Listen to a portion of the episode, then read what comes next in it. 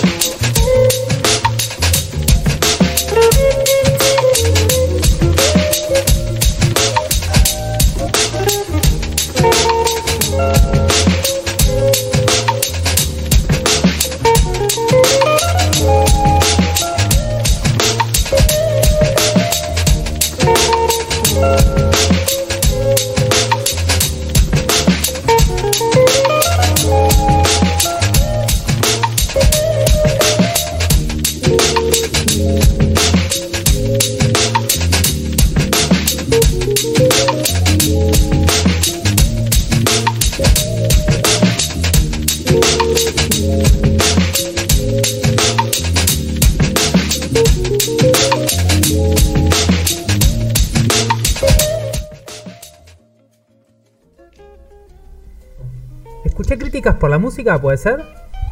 No, no, dije qué linda música. Ah. Ah. Hermosa. No, yo te juro que no escuché eso, pero bueno, no, no voy a, no voy a decir nada, viste, porque no quiero, no quiero armar picantes en el grupo, un grupo tan sano como el nuestro. Por supuesto. Es, ¿No? una, es una musiquita que acompaña el programa de hoy, me parece. Sí. ¿no? Es, Sí. Y hay días con, con metal, y otros días Hoy así es chill. tranqui. Hoy es chill. hoy, hoy es es chill, chill. hoy es chill, hoy tenemos un formato, formato de programa distinto, así que la musiquita Le vamos a contar a la gente que hoy tenemos un formato distinto, justamente como bien dice Wally, de IRL, donde no vamos a tener secciones marcadas, vamos a debatir, sí, un poco de los temas que más o menos cada uno siempre trae, pero, pero bueno, sin, sin tanto protocolo, ¿no? Sin zócalo, sin secciones tan Sin marcadas, no vamos a barbijo, sin barbijo, no. Sin Porque protección. Hay que contar todo, hay que contar todo. No, hay que Ani, contar. Ani Hoy- sin protección nunca. Claro. Que bueno, está Vale. bien. Vamos a terminar. Mm, como gente que ya sabemos. que mejor no.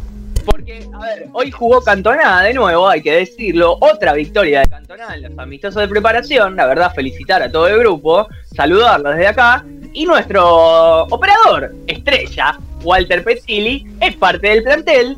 Hoy Lucas no fue a jugar por cuestiones sanitarias, podemos decir, se está cuidando, como debe ser. Y, y Walter no llegó muy bien, no llegó entero del todo. De- digamos que no estuvo entero de todo en el partido, ¿no? Estuvo No, no, no. como cuarentena le pesó. Hay que contarlo. No sé si querés contar un poco al aire, Wally. Yo les voy a contar mi experiencia. Me llevé lo que contó Lucas el fin de pasado. Dije, bueno, voy a tener esto en cuenta, ¿viste? Para. Algo que me pasó es que al, al arrancar el partido, mientras que, mientras que el cerebro todavía tenía oxígeno, dije, bueno, que voy a tratar de cerrar el medio, ¿viste? Tratar de. Como volver a tener esa. A los 5 minutos el cerebro entró en coma, las piernas también. Ok. Lo miré a Ivo que estaba de lentes con, con ese cuchuflo en la cabeza y le dije, poné a alguien que corra. le señal de cambio. Poné a alguien que respire. No, no quiero, no quiero caerle a Wally, pero no fue esa la expresión, sino algo más así. Bueno, eh, lo que pasa es que yo no me puedo ver a mí mismo. Entonces te, Ah, yo ok. te, te- te transmito la sensación y vos, Uno, en todo uno caso, no, uno no conoce la cara de infarto cerebral. claro, Claro. propia. ¿entendés? Sí, sabe que lo Se- está teniendo. Se- se la ¿de dónde sacó esa máscara de Halloween, Wally? Y no. No, no, no, no. Eh, de hecho, la desactivé porque me hacía delay. Ahora la voy a poner. Pero, eh, nada. Después, a los 5 minutos, 10, un defensor te pidió el cambio y ahí volví a llorar. Fue como, no por favor, porque me voy a romper. Entré, no dije nada. Rendí, no sé, no ahí el- podías, el no técnico. dijiste nada. ¿Cómo? Porque no podías, no dijiste nada, seguro. Porque nada, me, también en algún punto me comprometo con el equipo. Si voy a jugar, tengo que jugar. Si hay un compañero que tiene que salir, y bueno, hay que hay que eh, cubrirlo, como todo. Claro, Claro. Eh, hay- Digamos, aparte que el que pidió el cambio fue un chico que ya había jugado otro partido hoy. Entonces venía de con el segundo partido en el lomo y llegó un momento que me dijo, cambio, Cambio. no puedo más. Sí. Y lo miré a Wally. Encima, hay que contar todo. La idea era que Wally no arranque jugando, no. porque habíamos planeado estratégicamente que si se cansaba uno del medio o de abajo, Wally puede jugar en cualquiera de las dos posiciones, porque ya lo ha hecho. Dije, bueno, hago algo más pensante. Wally hace mucho no juega, que arranque afuera, si se cansa alguno, que sea el relevo. Y bueno, lo mismo de siempre en Cantona. Gente llegando tarde, viste, uy, no sabía que era tan lejos. Eh, bueno, arrancamos con los que estamos. Y bueno, Wally tuvo que arrancar. Arrancar de titular, sí. Sí, pero bueno, nada, creo que arranqué bien. Los cinco que arranqué, arranqué bien. Eh, Sí. no, no, no, no siento que haya hecho algo desastroso. A eso es a lo que voy. No, no. Creo que por lo menos rendí. Los momentos que estuve en la cancha rendí. Hubo Sí, un momento. Tengo que decirlo como de té crítico, tengo que decirlo. El segundo tiempo te vi un poco más estático. No, no estaba acostumbrado a ver un Wally tan estático. Es más, en un momento le doy una indicación, Lucas, esto por ahí te va, te va a causar gracia. Le doy una indicación, le digo, el que te encara vos, te engancha siempre para el medio. Y no le terminé de decir, te engancha siempre para el medio, que me dijo, sí, sí, sí, como, sí. No me rompan las pelotas, ¿ves? ya, ya sé que me encara para el medio, no lo puedo correr, hermano. Eh, que termine esta lo que, pasa, mierda. lo que pasa es que no lo quería decir para que no me escuche el, el otro jugador, ¿entendés? Y se Claro. Pero ya después de la tercera que hizo lo mismo que me pasó, ya no, no hacía falta ni decirlo. Era como ya caía, caía maduro. Eh, hubo un momento muy particular donde dije, voy a salir, en el sentido de, de- despe- despejado a nuestro equipo y es como, bueno, salís para sacar. Y las piernas no quisieron salir. El cerebro Claro, sí, las piernas no. Ahí es donde tuve un, una- un colapso. Camiseta y, camiseta y cabeza pasaron al frente, short y medias quedaron en posición de defensor. Quedaron, para, quedaron totalmente atrás. Ahí tuve un, problema interno, una discusión interna. La pude resolver y ahí te volví a pedir el cambio. Como corresponde. Ah, ok, esa fue la discusión. Tip- Tipo, ¿da para que pida el cambio o, o?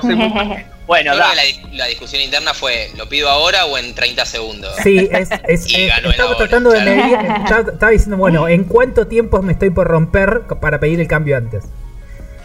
Es como. Bueno, algo, que marqué en el entretiempo fue, chicos, sabemos que hace 6, 7 meses algunos no juegan.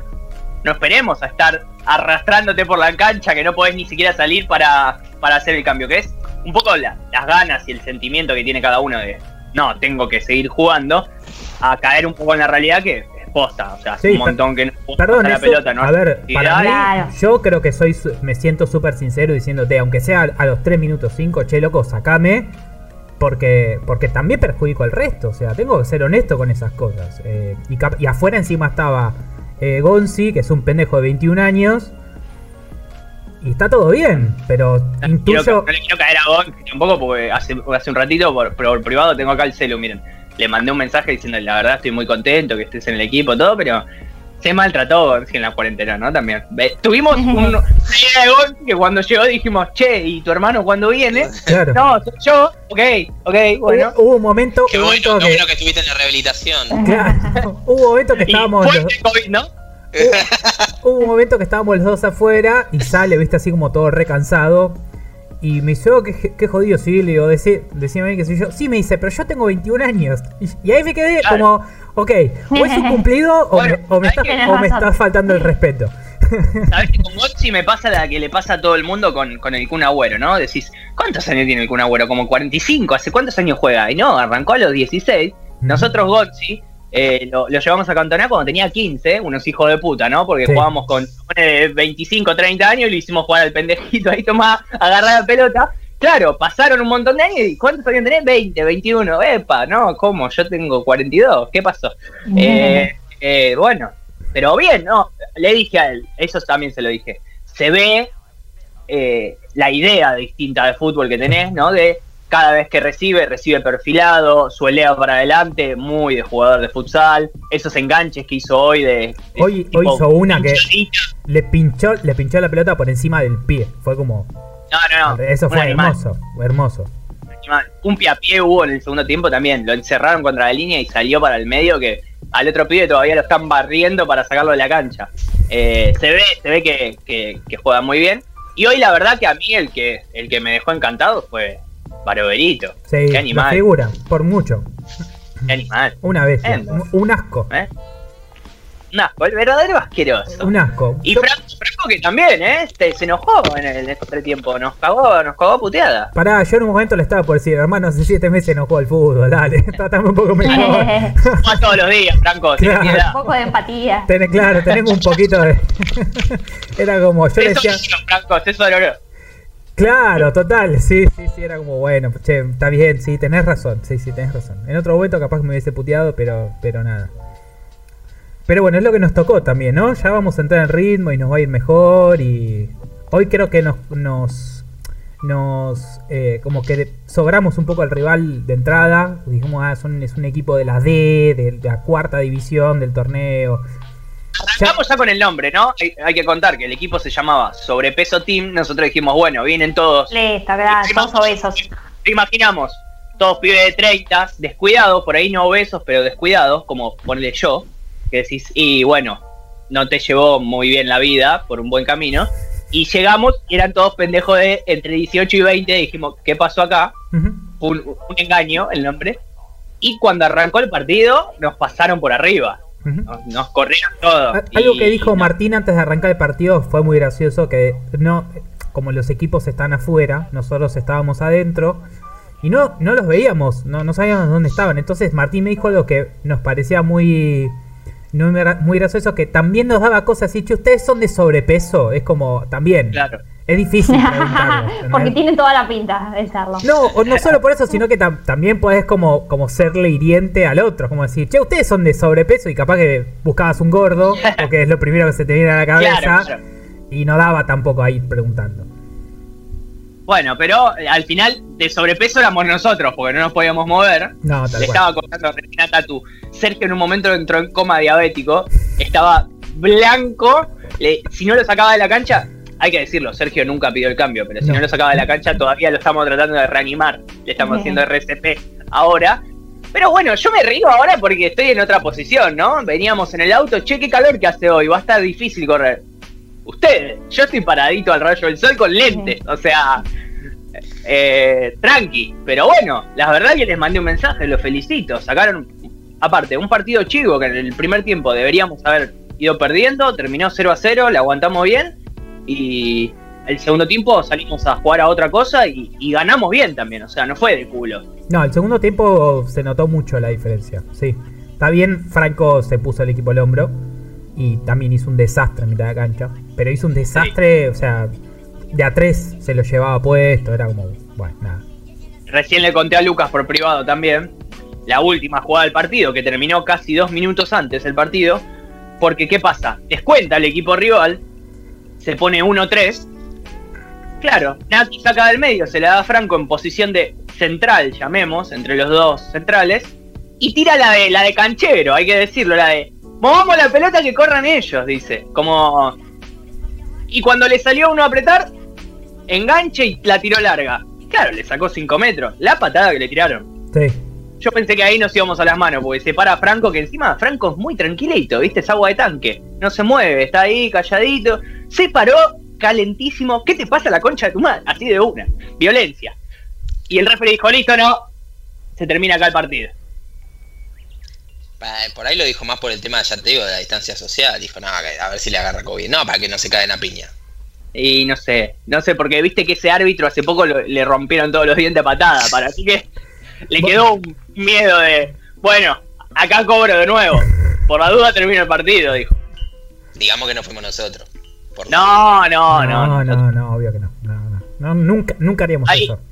Ahí Tony, Tony Grimo dice, muchachos, no busquen excusas, ya están viejos. No, no, no es Eh, buscar excusas, eh. Pero No, cero. la, la realidad es que la mitad del equipo es joven, tiene 20 años. Claro, hay- hay-. ¿Cuántos somos? ¿Tres? Que tenemos cuatro, que estamos cerca de los 30, un No, par para no, arriba no, y un par para abajo. No, no te lo quiero decir de esta manera para no hacernos sentir mal a nosotros tres y por ahí Ani entra en la misma bolsa. Pero Naki es más grande que todos nosotros. Vos lo ves esbelto, hegemónico, de ojos claros, trabado, Bueno, pero, pero- tiene treinta y pico también, o Bueno, sea, pero Naki y corre entre- como de 19. Está bien, pero Naki hace 20 Yo no años. llegué a los hace- 30 y parezco el padre de Naki.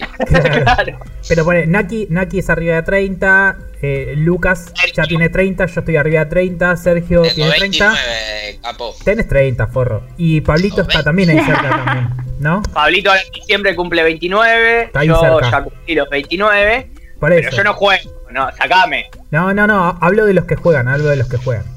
No Llegó el momento ese- Llegó el momento ese de acompañar ya. Claro, de entender que, que, bueno, que hay otro que juega mejor que vos y por suerte tiene tu camiseta. nosotros, Entonces claro, de afuera. nosotros tenemos que poner la, la experiencia. Claro. No sé. ¿Cuál? y- De saber ir a las sedes. No, y no solo eso, la, la, la voz de la experiencia es déjame que yo lo cruzo y lo rompo y que me echen y vos quedate jugando. ¿Entendés? Es lógico. Igual, de nuevo lo mismo. No nos quiero caer en- encima nosotros. Pero por suerte, trajimos pibes que la realidad es, son más jóvenes. Por lo menos en mi caso, juegan mejor que cuando yo era joven. Y encima, juegan en lugares que decís, ok, más experiencia que esto tiene nada más que Sergio Ramos. Jugando la final de la Champions, más o menos. Pará, no, pará, ahí te voy a hacer un freno, porque a Cantona lo ascendieron los viejos. Y no, los viejos solos no, Bueno, decirlo. pero había dos, dos jugadores jóvenes. O sea, había muchos menos jugadores jóvenes de lo que hoy hay. Bueno, Tres, tres. tres. Hoy tenemos como seis. Es muy distinto, es muy distinto. Bueno, hay que bancar la parada ahora. Porque también hubo como un. ¿No? Un exilio de jugadores. Sí, sí. Sí, bueno, hay uno que se exilió del país. Literal. literal. Claro. Claro. Juan se fue a Italia. Saludos a Juan si nos está viendo o escuchando. Eh, se fue a Italia a, a hacer algo que está muy bien también.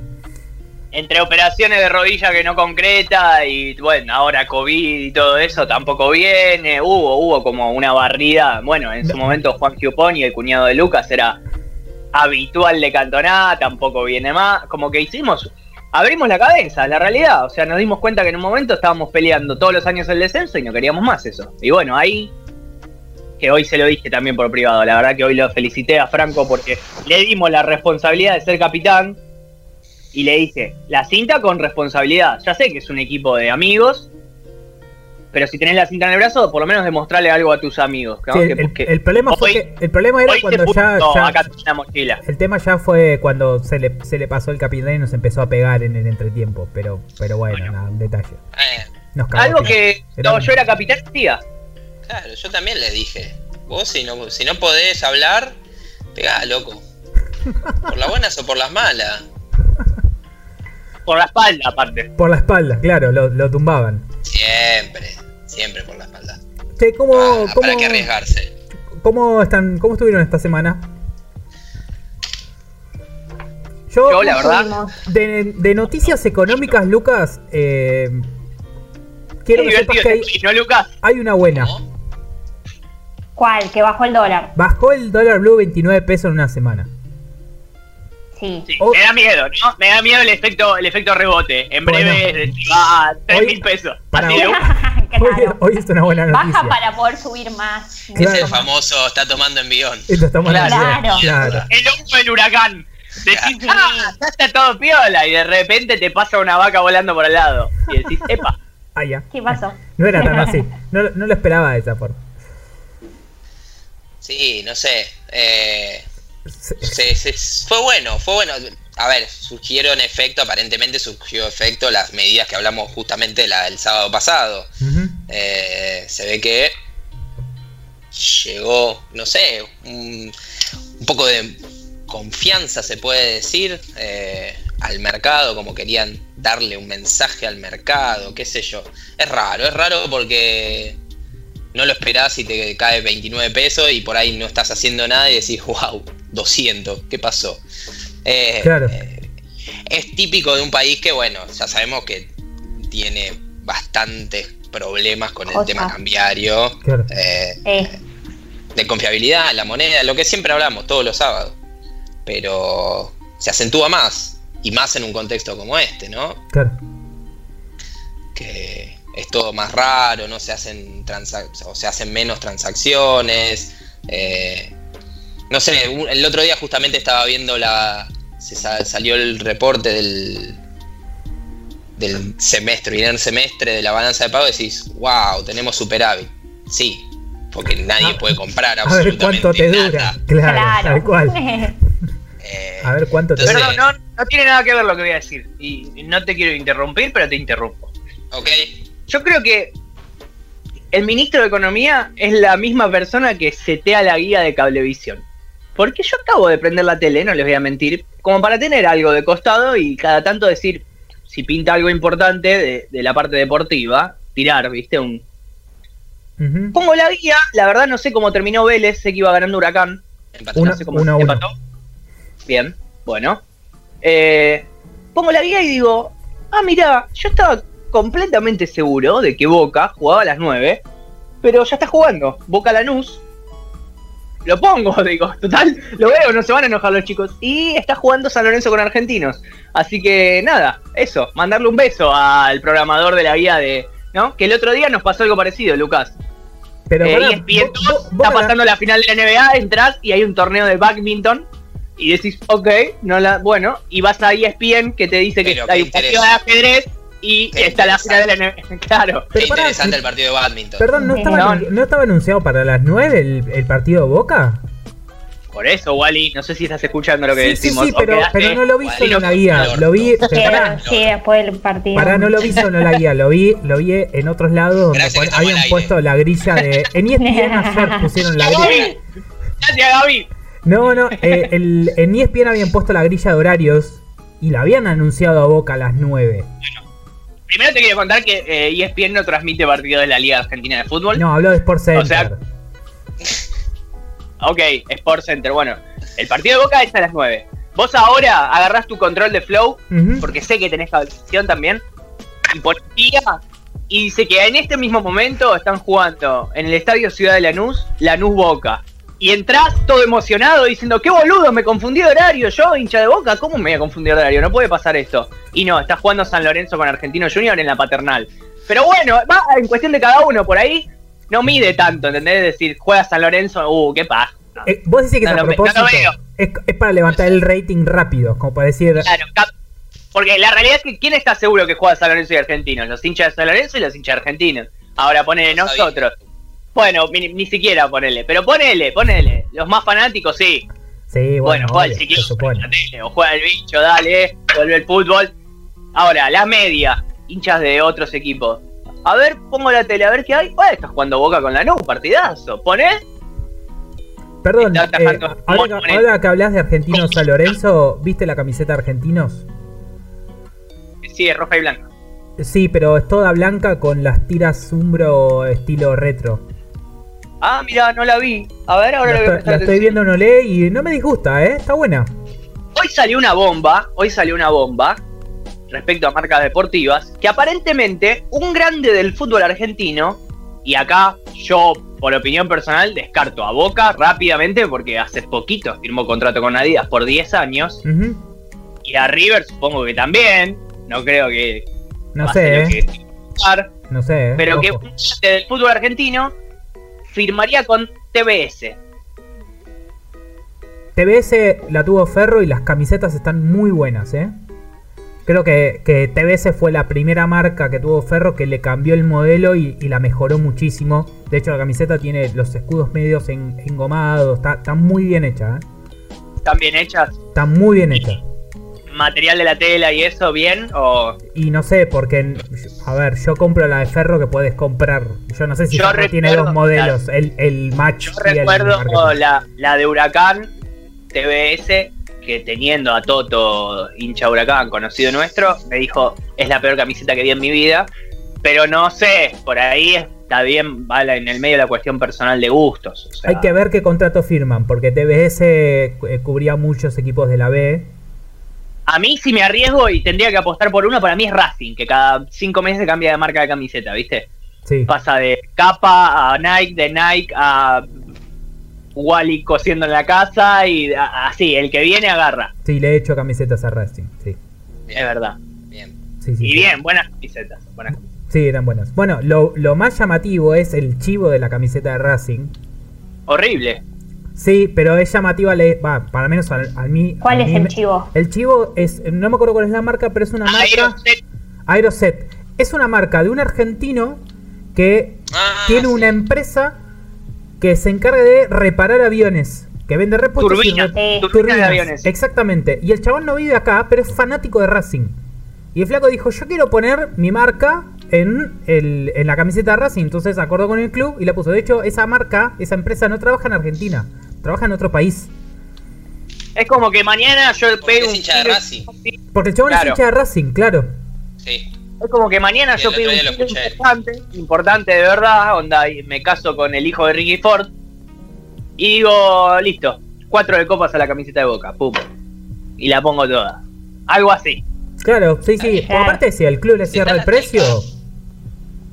Y aparte debe, de- debe- debe haber, debe haber puesto un billete importante porque creo que es tiene pocos chivos la camiseta de Racing. Creo que tiene dos, Ujú.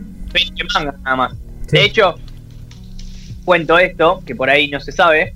A la hora de firmar contrato con la marca que hace la indumentaria, se firma la cantidad de sponsors que podés poner en la camiseta. ¿Por qué cuestión? A ver, los equipos, digamos, más grandes, Boca, River, Racing, San Lorenzo, Independiente, no se ven las camisetas tan cargadas de sponsor. Y si te pones a pensar con lógica, seguramente las marcas quieran ir más a Boca y a River que a e- equipos como Patronato, Arsenal, no sé qué, que no se ve ya la camiseta la cantidad de Parece un propaganda que auto tiene. de TC2000, sí, total. Claro. ¿Qué pasa? Por posicionamiento en mercado global, las marcas como por ejemplo Nike y Adidas te dicen, no, a mí no me sirve vender una camiseta horrible, llena de publicidad que no la va a comprar nadie. Entonces si te fijas en los clubes grandes de Europa pasa lo mismo, tienen un sponsor principal y uno en manga. Tal vez uno en espalda que, que difiere del principal. Bueno, ahora Boca modificó su contrato con Adidas y le pidió de manera cordial, mira, la verdad que me viene muy bien el billete de Garbarino, si lo podemos sumar en espalda, porque ¿qué pasaba? Nosotros estábamos acostumbrados, hace no muchos años, que, por ejemplo, Pepsi adelante, Pepsi en la espalda, Banco Francés adelante, Banco Francés en la espalda, así un montón, no sé, Banco Ciudad en el caso de San Lorenzo, que dice Banco Ciudad y Banco Ciudad atrás. Bueno, ahora por reglamentación de Conmebol, el apellido tiene que estar sí o sí en la parte superior de la espalda, entonces no te deja ese lugar a publicidad, pero sí vuelve la publicidad abajo, digamos, sobre la cintura. Entonces Boca negoció de nuevo con Adidas y le dijo, mira, vino Garbarino, me ofreció este cofre de oro y lo tengo que agarrar. Así que ahora la camiseta de Boca, de hecho dice Garbarino atrás. Yo que la compré en su momento no tiene el Garbarino. A mí me gusta más sin el Garbarino, pero tampoco queda tan feo. Es un tema de gustos. A mí en realidad me yo. gustaría sin publicidad, pero la realidad es que a veces cuando no la ves sin publicidad decís, Está como media falta- rara. Está rara. le falta claro. Sí, la publicidad le falta, pero está rara. O sea, eh, es como pasa con la camiseta de las selecciones. Que las notas así Claro, como bueno. de la selección de, hecho, fútbol, porque el- los Pumas y esos tienen visa. El chivo. Exacto, es- eso te iba a decir. Eh, el fútbol es uno de los pocos deportes que no permite publicidad en las camisetas o, el- o en los jerseys, como se dice, los equipamientos completos de, Jersey, no, del New Jersey. eh, que no permite publicidad, porque si vas al básquet, volei, rugby, todos los otros deportes, eh, hay publicidad. Claro. Che, estaba leyendo un poco Infobae y murió John Connor, chicos. El, ¡Ay, lo vieron! Sí, hoy a la mañana. ¡Qué tristeza, por favor! Nada, bueno, 90 años tenía igual, ¿eh? 90 Tampoco. años. Bueno, sí, y sí. pero igual. pero Ahora sí. se, prepárense, se vienen las cataratas de películas del cine canal de Sean Connery. De John Pará, tiene Connery, películas, sí. tiene películas muy buenas, ojo. La Roca, La Roca. uno de los primeros James Bond, hay que decirlo vos para Lucas que no viste nunca James Bond, pelotudo. ¿Nunca viste James Bond? Lucas? Dale, boludo, mirala. ¿Viste Misión Imposible alguna vez? Sí, ¿Y te gustó Misión Imposible? Imposible que le gustara. Imposible que le gustara, tal cual. Bueno, mirá James Bond si viste Misión Imposible. Es parecido, No, es más que no, inglés. no es que no, no, no me, no me pongo a mirar películas, no es que busco. Lo que está, está. O sea, Misión Imposible no es que dije, uy, qué gana de ver Misión Imposible, la concha de la luz. No, apareció, la vi y me parece cualquier cosa. La que sí vi ayer y. No sé por qué lo hice. Eh, la nueva de Adam Sandler. ¿Cuál? ¿A la que está con Jennifer Aniston? No, No, hay otra más nueva. Salió creo que Ah. este- esta semana por Por Halloween. justamente exactamente es de Halloween y Bueno, vos también te metés en cada quilombo, boludo. O sea, Pará, pará, pará. Voy a separar esto en dos partes. La primera.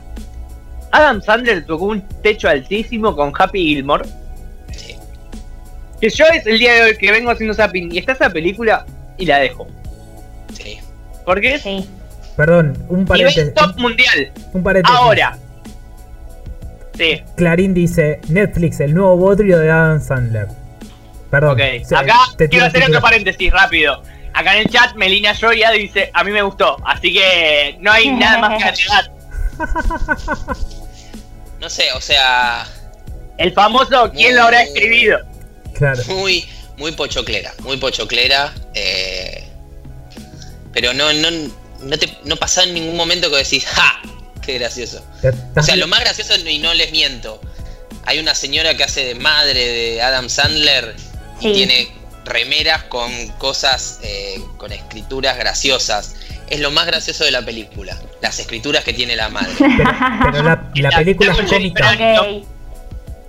La de Jennifer Aniston está muy buena. Va, no, es, no está muy buena, pero para pasar el rato a mí me gustó. No, no, no, es pésima, pésima por donde se lo mire. Lo único es cuando él siempre durante la película cuenta que su sueño era manejar una Ferrari y al final tienen que perseguir a alguien y hay una Ferrari ahí parada y se meten los dos en el auto y como estaban en, no recuerdo si un país árabe o algo de eso, el volante estaba del otro lado y queda Jennifer Aniston al volante y él dice, no, mi sueño. Eso es la única parte graciosa de la película, no la vean.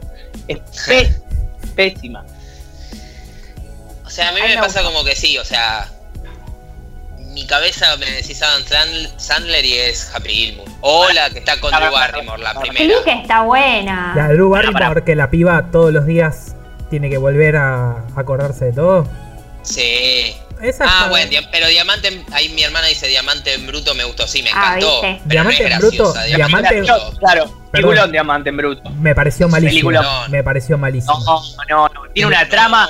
No, me No te parece permite te No. metas así con La la vimos- comunidad judía, No Wally. te No, permito no. que hables así de Adam Sandler. No tiene que ver No con te eso, pero no tiene que ver con eso, pero la pusimos con, con Gaby hace un tiempo y había pasado como una hora y cuarto de película y era como, ay, por favor. No. No, no. Ah, ¿no entendés que es un adicto a gastar dinero de otro? Me parece estupenda la película. Sí, y sobre pero todo no, el final, no lo quiero spoilear, pero el final es estupendo.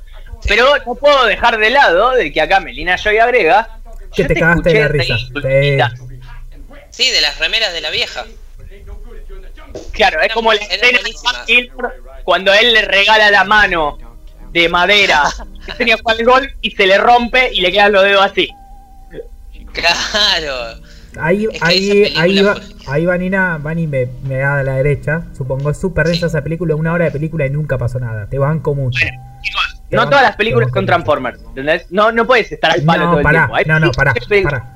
Vos ves, ponele This Is Us, ¿no? Que es una Sí. serie, pero, pero yendo al, al tópico, y es una serie donde no hay, eh, si querés, le- el mismo vértigo que una película como si fuera Transformers y demás, pero pasan un montón de cosas y la Yo serie... Acá, acá con este ejemplo te tapo la boca. Y te tapo la boca y te voy a buscar a tu casa si es necesario. Todo el mundo diciendo, excelente película del irlandés. 32 días dura la película. Iba a decir, Es- iba a dar el Sí. mismo Me ejemplo. parece, Eh, me parece buenísima la nunca película. puede ser buena si es muy larga. Me parece buenísima esa película. ¿Qué mientras pasa en una hora de película del irlandés? Nada. No, pero, Nada. pero la historia no, Claro. es, no tiene que pasar algo en ese caso. La Ay, historia pasa por otro lado, porque es la historia, es la historia de un personaje. contrario. Pero pará, es la una hora de historia- película y no pasó nada. Es la no tiene que historia- pasar algo en una hora de Pero película. pará, pará. Es la historia de un personaje. Cuando, cuando decimos que pasa una hora y no pasa nada, es porque no te genera nada. O sea, No. Y mirá, no sé. es mala. Claro. No, no. Vos, Si no te sé, conmueve hablemos de Mars. en una de- hora. Claro, vos, hablemos de Mars, la de Matt Damon. No pasa nada en esa puta película. El chabón trata de sobrevivir en Marte, que quedó ahí varado, comiendo nada. Y no pasa nada, pero la película está buenísima. No es excelente para un Oscar, pero de llevadera está bien. O sea, Y estas tres que estamos mencionando, tanto Mars, eh, Diamante en Bruto y la de la del irlandés, las tres me gustaron, me parecen buenas películas. Yo sé apreciar cuando por ahí una película en algún momento decís, bueno, no está pasando nada, pero si cambia rotundamente en un momento, algo pasa y decís, ok, no pasó nada porque iba a pasar esto. Otro caso de ese estilo que decís, dale, hace dos horas estoy en el cine, no pasó una mierda. Once Claro. Upon a Time en Hollywood. No pasó una pija en dos horas y en los últimos cinco minutos te parás y decís, sí señor, usted es el puto amo. Bueno, usted pero- es el puto amo. pero pará, ahí señor. estás hablando de un director. mu- una nalga. E- Esa es la de Tarantino, ¿no? Digo bien, no, no me estoy confundiendo. Bueno, pero ahí estás hablando de un director muy particular, donde es un chabón que hace las cosas de una forma muy rara. Es como que, digamos, es como que esperemos que Nolan haga una película normal. Nunca va a Ahí, pasar. ya. Ahí está. Ah, esto, esto explica todo. Acaba de comentar, como eras una vez en Hollywood, Melina Joya pone me dormí. Y sí, señora, y sí, esto del cine, esto es lo que pasa. No tiene conciencia. No tiene conciencia. No sé. Yo me tomé el trabajo, tomé el trabajo personal de después de hacerla ver en el cine Django y Once Upon a Time in Hollywood a Tatu, de meterla en el mundo tarantinesco, que es lo más hermoso que nos dio la vida, por decirlo de alguna manera. Coincido. Y el otro día eh, le metí una maratón de una atrás de la otra, Kill Bill volumen 1 y 2, que para los que no lo saben, el enfermo de Tarantino, en una misma cinta, rodó toda la película y claro, cuando la tuvieron que estrenar en el cine le dijeron, maestro, dura 6 horas. Sí, o sea, que partir en O dos. sea, hay gente que, la gente tiene vida. hay gente que entra con 90 años y no sale del Claro. En dos películas, pero si te pones a pensar, yo el otro día, a ver, Tarantino es algo que, que me encanta y puedo verlo a mil veces las películas de él. Hay una eh, película mala de Tarantino. Hay una Una película. película-. Este no Wally. No, no, Hateful Eight para mí no es, no es buena. Es medio pelo, pero no es mal. No, no, hablo de Tarantino, de- del bloque Tarantino. hay- Tarantino está en el top 3. Tiene Pero- nueve- Tarantino tiene nueve películas, él dijo que iba a ser 10. Vamos a ver si eso es verdad o no. Eh, pero la Hateful Eight, que es la octava, por eso se llama así, también hay como una hora y media de película donde realmente está muy muerta, donde los diálogos no te llevan a ningún lugar, hasta que obviamente Samuel Jackson hace un monólogo y ahí la película despierta y faltan 30 minutos para que termine. Ahí estuvo bastante desacertado. No la pongo en mi top de Tarantino. No, ni en pedo. Porque hay cosas que, que, que me, que me llegan mucho al alma, por decir. A ver, la de los vampiros la ves hoy, que mismo él, en- siendo su primera película, actúa. Sí. eh, y decís, "Eh, esto no puede ser real, esto no es una película. Esto es un hombre drogado escribiendo al lado de un chimpancé en una computadora. Hay- tiene un montón, tiene un montón de cosas Tarantino que son, que son, que son capaz chiquititas, pero, pero por ejemplo, Kill Bill tiene un montón de. A, Tarantino le encanta la cultura oriental, entonces siempre hay un. En todas las películas hay algo relacionado con lo oriental. En Kill Bill directamente lo pone como eje de la película. Hay una escena, hay una parte de- cuando ella se, se caga espadazo con todos los chinos que prácticamente lo convierte en anime. Y juega también con eso, o sea, tiene.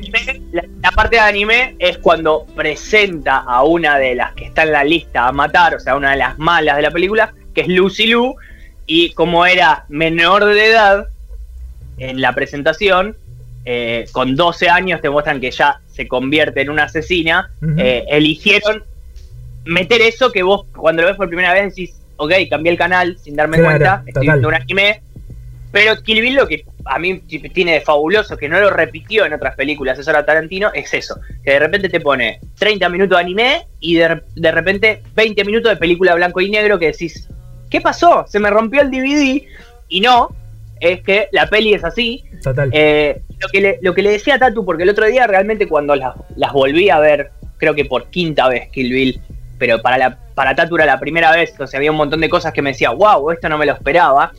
Eh, le volví a prestar atención a muchas cosas y lo actual que es esa película. Sí, Kill Bill duda. ya tiene 15 años y Sí. es súper empoderada. O sea, todos los personajes principales de la película son mujeres, punto número uno. Todos los personajes principales de la película se destacan siendo mujeres en lo que hacen. Eh, te muestran que son inteligentes, que son las mejores asesinas del mundo. Y lo mejor de todo es que van en busca de un hombre que les hizo daño. O sea, si hoy eh, eh, lo pones a un grupo de feministas a ver Kill Bill, mañana son todas Uma Thurman. Eh, salen de amarillo a la calle, ¿no? De, de verde. Eh, y es algo que a Tatu también le gustó. O sea, fue como, wow. O sea, Bueno, de hecho, de hecho, un tiene mucho. símbolo de poder femenino, ¿no? Total, Eh, sí, Uma- sí. De hecho, mezcla, mezcla algo muy copado, mezcla algo muy copado, que es esto que vos decís, y, a- y al mismo tiempo hay muchas escenas que están filmadas al estilo eh, película de, de artes marciales, con ¿Mm? planos, con se- secuencias como cuando ella entrena. Y es raro porque las películas de artes marciales japonesas son todas de hombres, no hay una, no hay una mina en ningún lugar y acá cambian totalmente, el chabón cambia totalmente, radicalmente el eje. Eh, me parece increíble. La- usar De hecho, Tatu me marcó algo que me dijo, esto no lo entiendo si es a propósito o es que la peli es vieja y queda como ahora muy trucho, que hay escenas donde filmográficamente decís, wow, qué bien filmado que está, y por ahí ella de repente le pega una patada a uno y se ve la típica escena de que ahora hasta nos parece, como decía yo recién, gracioso, ¿no? Como bizarro, de el señor Tito volando para atrás, tipo, ¡oh! Haciendo así, ¿viste? Tipo, No, pero bueno, y- Tarantino juega. Tarantino no, esto es Tarantino. Es Claro. Tarantino, total. De hecho, la típica cuando le corta la cabeza y sale el chorro de sangre para arriba, eso es Tarantino, o sea, tiene una marca, una marca propia. Que, ojo, que No, él es muy. sí, esa marca que es extremadamente sangre por todo lado, ¿no? O sea, Sí. corta un brazo, está bien que tenés una arteria en el brazo, pero chorro de sangre haciendo Bueno, así, tipo. era, era, eras Es que creo que en- si vos vas a ver una película de Tarantino, lo único que podés decir, no sabés que no va a faltar, es sangre. Es sangre. Es- Bueno, eras Sangre una vez en Hollywood. Eras una vez en Hollywood. sangre, Violencia, eh, sangre. Eras una vez en Hollywood. La película va súper bien y se va todo al choto. O sea, Sí. en, en los últimos 20 minutos aparece el Tarantino que esperabas.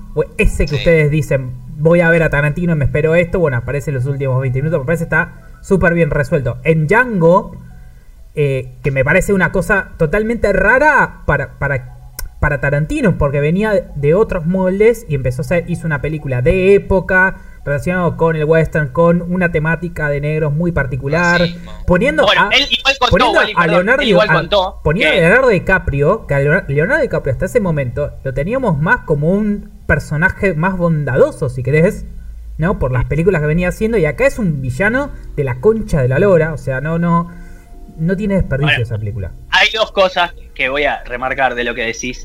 Eh, una es que raro que haya pasado de lo oriental al western y él contó que él se estaba basando en esas 10 películas que prometió que iba a hacer en todo lo que lo marcó a él de chico. Claro. Desde actores que lo marcaron, por ejemplo, Don Johnson en Django o... Eh, ¿Cómo se llama? Michael Caine es el que hace... o, eh, no, no es Michael Caine, eh, no me sale el nombre ahora, el que hace de Bill, digamos, que es el mismo actor de Kung Fu. Creo que sí. Eh, Ahí te lo busco.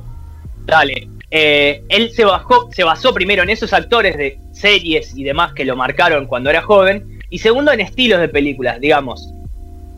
La, la saga oriental de Tarantino con Kill Bill. Después el Spaghetti Western, que le llaman que es ese western muy sangriento. Justamente la parte de Spaghetti viene por eso, por el tuco de los fideos, digamos, que hay mucha sangre. Bueno, es, digamos, el western europeo, el Spaghetti Western. Es eh, David Carradine, perdón. David, David Car- Carradine. Eh, donde ahí mete Django y Hateful Eight. eh, y bueno, ahora se fue para el lado sesentoso con una historia muy importante en Estados Unidos, que es lo de la familia Manson, Sí. que decís, ¿qué carajo realmente pasó acá? Y como que él va, digamos, escalando, digamos, para otros lados y te tira de, a dos pelis. Dos pelis de esto, bueno, está Perros de la Calle y Pulp Fiction, que están en una temática muy parecida también. Son dos películas muy distintas, pero son de esos años Perdón, 70, 80 y El, no qué el carajo momento, pasa. el momento de Pulp Fiction donde lo van a buscar a Tarantino para limpiar el auto es increíble.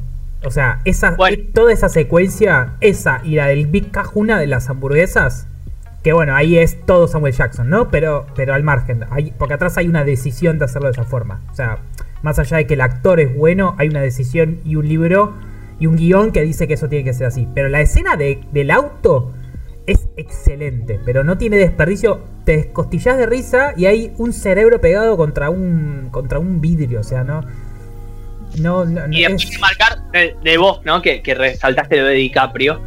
eh, que hay una escena muy icónica en la película, en Django, que es que cuando DiCaprio empieza a sospechar que en realidad es un engaño lo que está haciendo Christoph Waltz con Jimmy Fox, que era ir a comprar a Brunhilda, ¿no?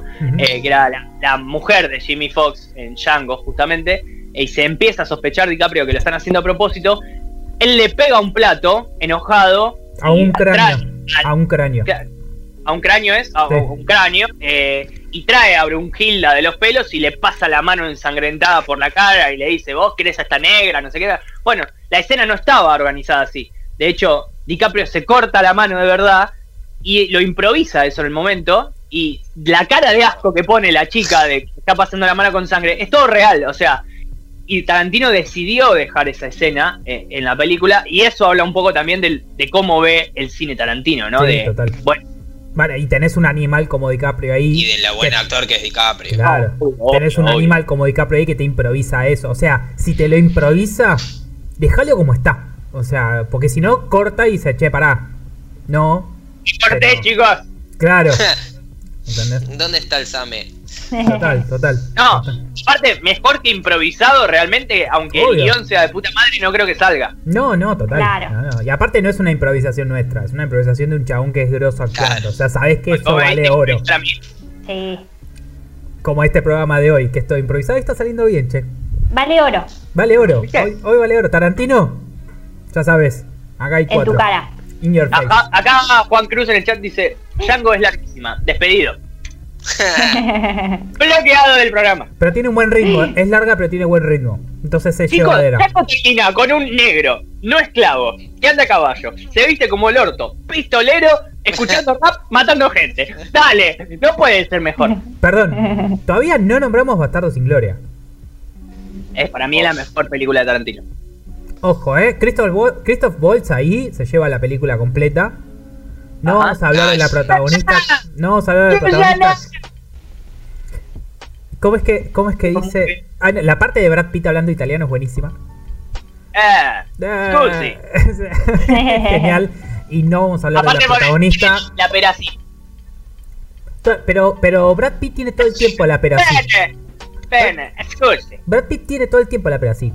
Solo que a veces se nota más y a no, veces no, menos. no. Cuando se hace el italiano lo mete. La cara afuera. tiró más un De Niro ahí. ¿Vos Claro. decís? Claro. Perdón. ¿vieron, vieron la publicidad de ropa de hombre que hizo Brad Pitt hace poco? Sí, Arriba de una terraza. No. Es una- No, un, asco, un asco de hombre, chicos. No, no podemos, no, no podemos competir con eso. O sea, me pongo un traje y soy un linchera al lado. bueno. Si la Los so- pezones de piedra Sí, me pone Brad Pitt. sí. la sobrina- 60 y como que soy. Le- Si me paro al lado, soy el padre. le pedimos a la hermana, Claro. de, le pedimos a la hermana de Lucas que le tape los ojos a la nena, por favor, porque El padre incapacitado. Sí, sí, sí, hecho mierda.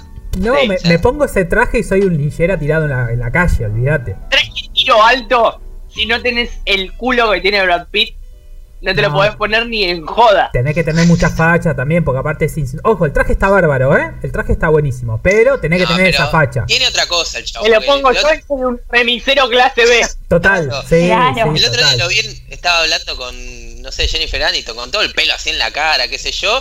Y sí, Se ríe y. ¡Wow! Bueno, ¡Wow! eso que hicieron, eso que hicieron fue, eh, hubo un presentador que juntó como un montón de actores para Sí. leer una parte de un guion. Estaban, estaba mm, Morgan Freeman, Edward Norton, Me estaba... interesa. Me interesa Morgan Freeman, Edward Norton, el Papa No, Francisco. no, pará. La mejor, la mejor parte, la mejor parte eh, es Aniston cuando hay una parte que Aniston, eh, que el personaje de Jennifer Aniston en el, en el guion y el personaje de Brad Pitt tiene como una situación erótica y el aire se cortaba con tijeras, o sea, estaban todos como así agarrados esperando a ver qué pasaba. De hecho, cuando arranca la, la transmisión, se saludan, ¿no? Y se- ellos se tratan por el apellido, ¿no? Hi Aniston le dice, Hi Pete, y así era como, ¡ah! Viste, como, bueno, nada. Sí, sí, total.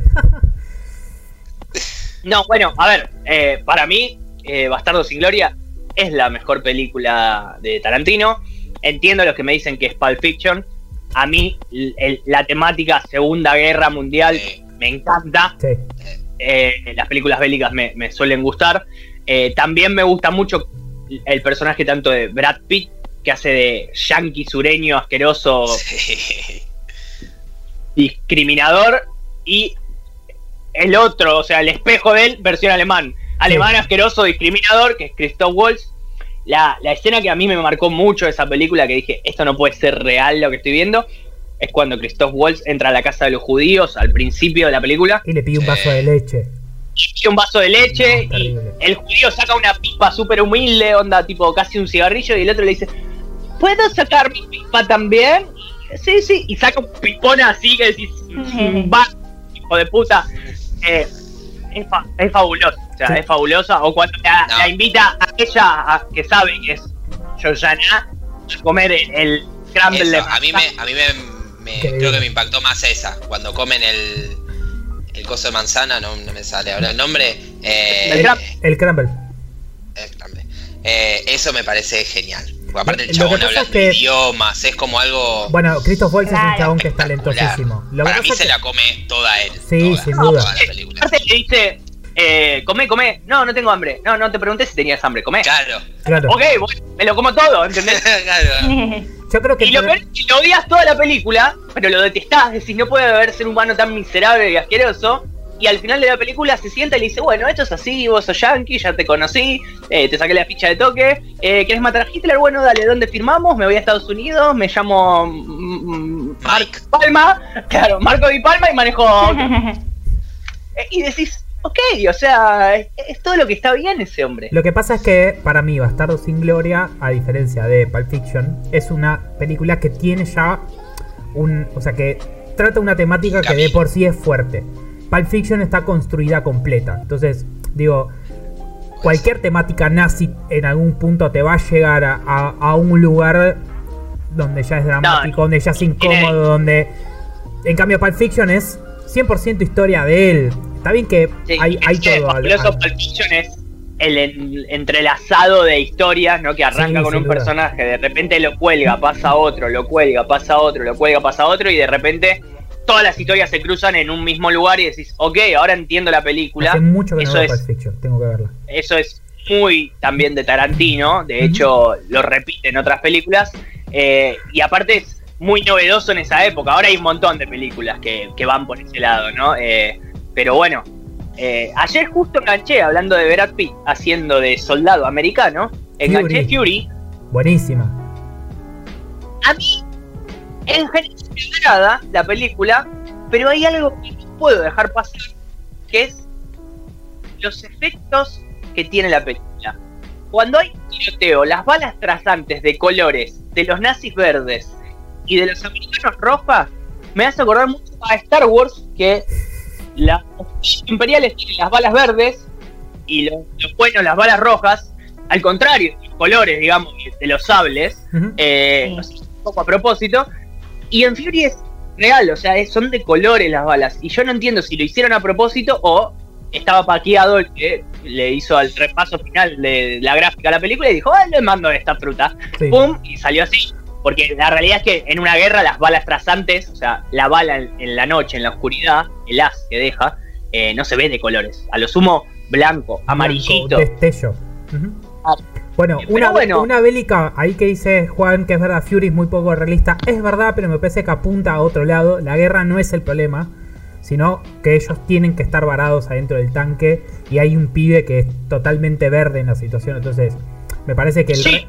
Que es contexto y, y la, la- la película va por otro lado. Pero hay una película bélica que salió hace muy poco que se llama 1947 Mm. que Sí. probablemente la historia no sea algo que nos atraiga tanto, pero está filmada eh, toda como si fuera en continuo, está editada, es claro, pero está filmada toda con Steadicam, digamos, de una forma como si, si, si vos estuvieras atrás del personaje y todo en continuo. La verdad, técnicamente la película es buenísima. ¿Eh? Es de la primera guerra, 1917, es de la Mil- primera. Sí, en 1917, 1947 no pasó un carajo. No, tenés razón, A 1917. menos tenés en otro, en otro lugar, pero Mi- no te 1917. quise contradecir porque no sé nada. No, boludo, corre- corregime porque tengo Claro. problemas mentales. Pero 1917, es verdad. Ok. Véanla porque la película es muy, muy buena.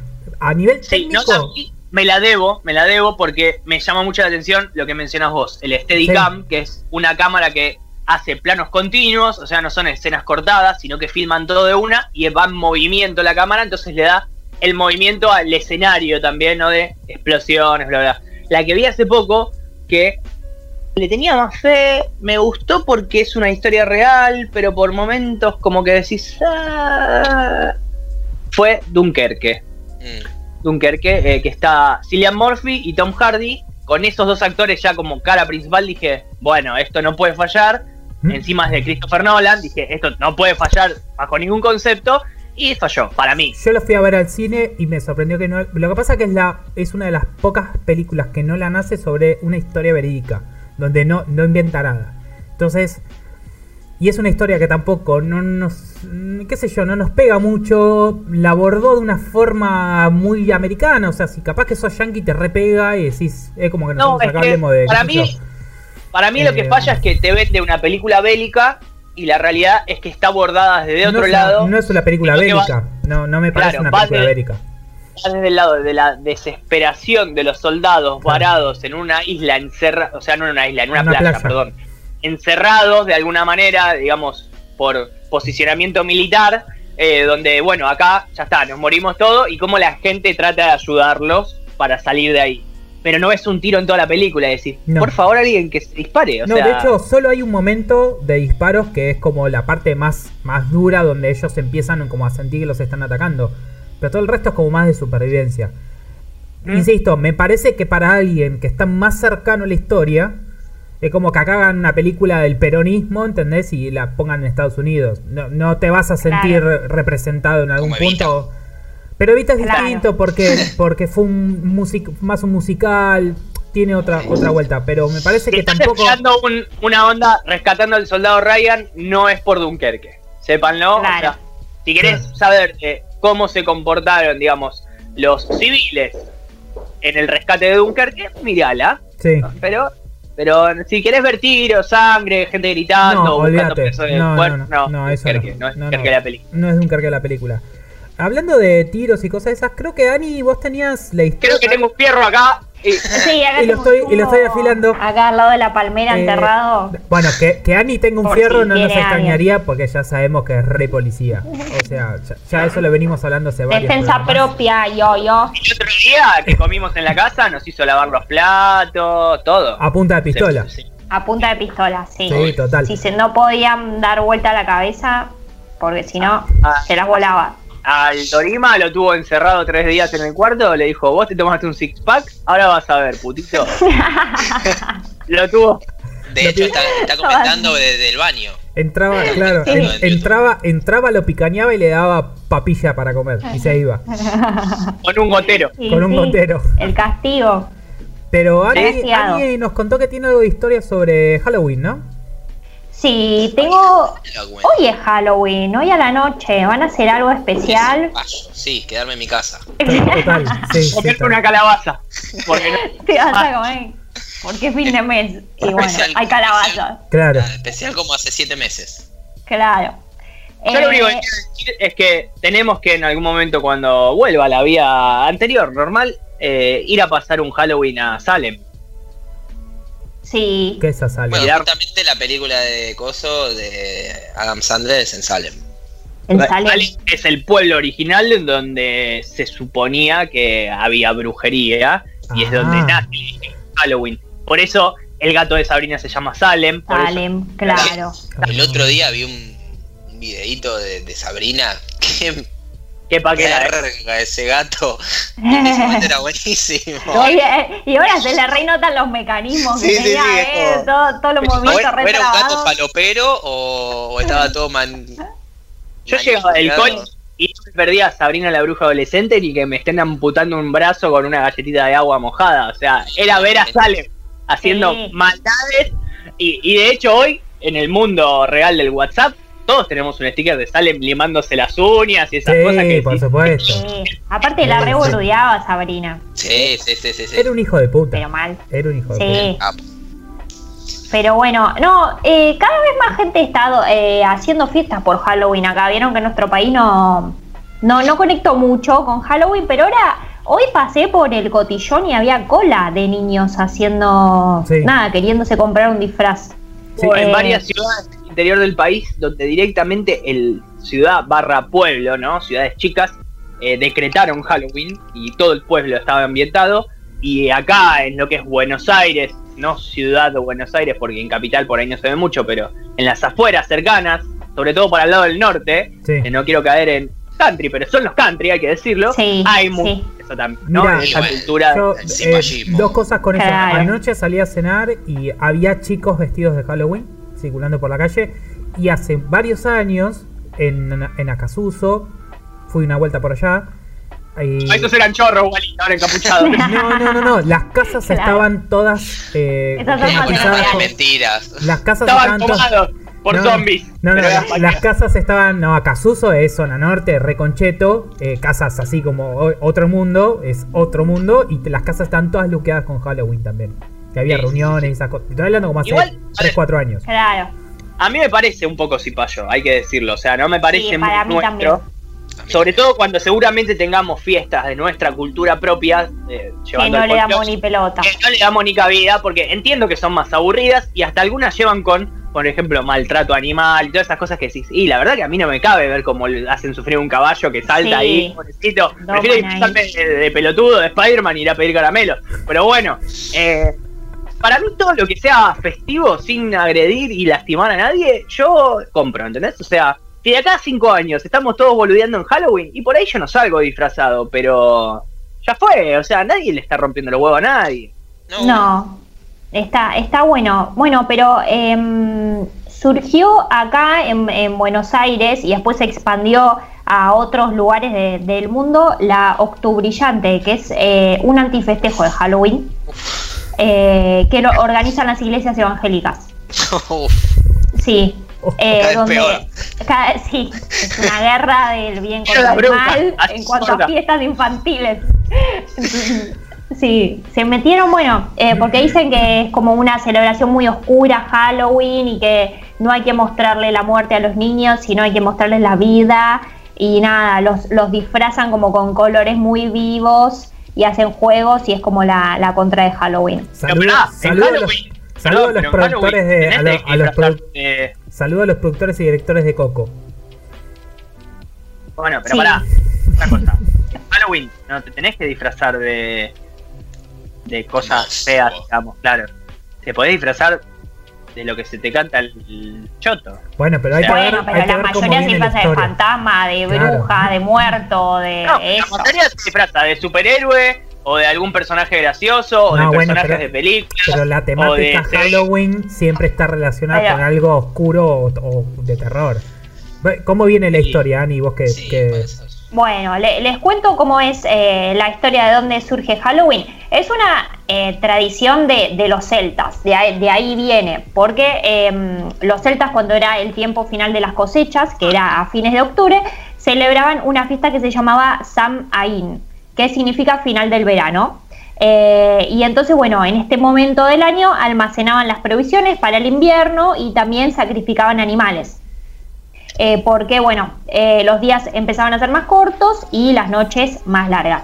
Eh, ellos además creían que esta noche, la de Samaín, los espíritus de los muertos volvían a visitar el mundo acá de los mortales y para eso, para como para guiarlos a la luz, hacían encender fogatas o metían velas adentro de calabazas como para guiar a los espíritus, a, los muertos de nuevo a su lugar. Eh, por eso eh, hacían esto y también dejaban afuera eh, comida y dulces también, como para que se lo, se lo lleven y, y se vayan.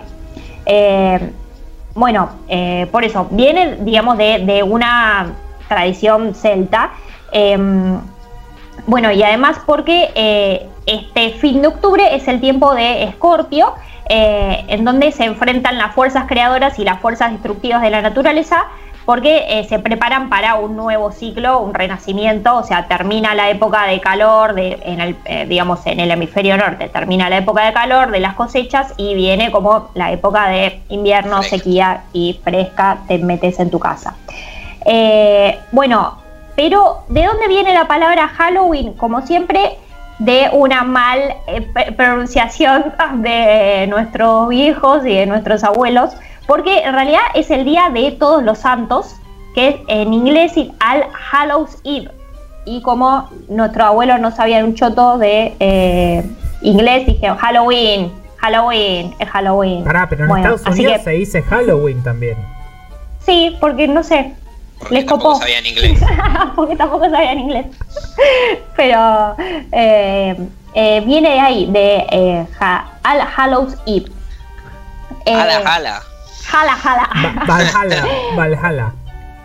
Y en, eh, bueno, ¿y saben qué feriado? En Estados Unidos, en Canadá, en Irlanda, en Reino Unido, en Australia y en Nueva Zelanda.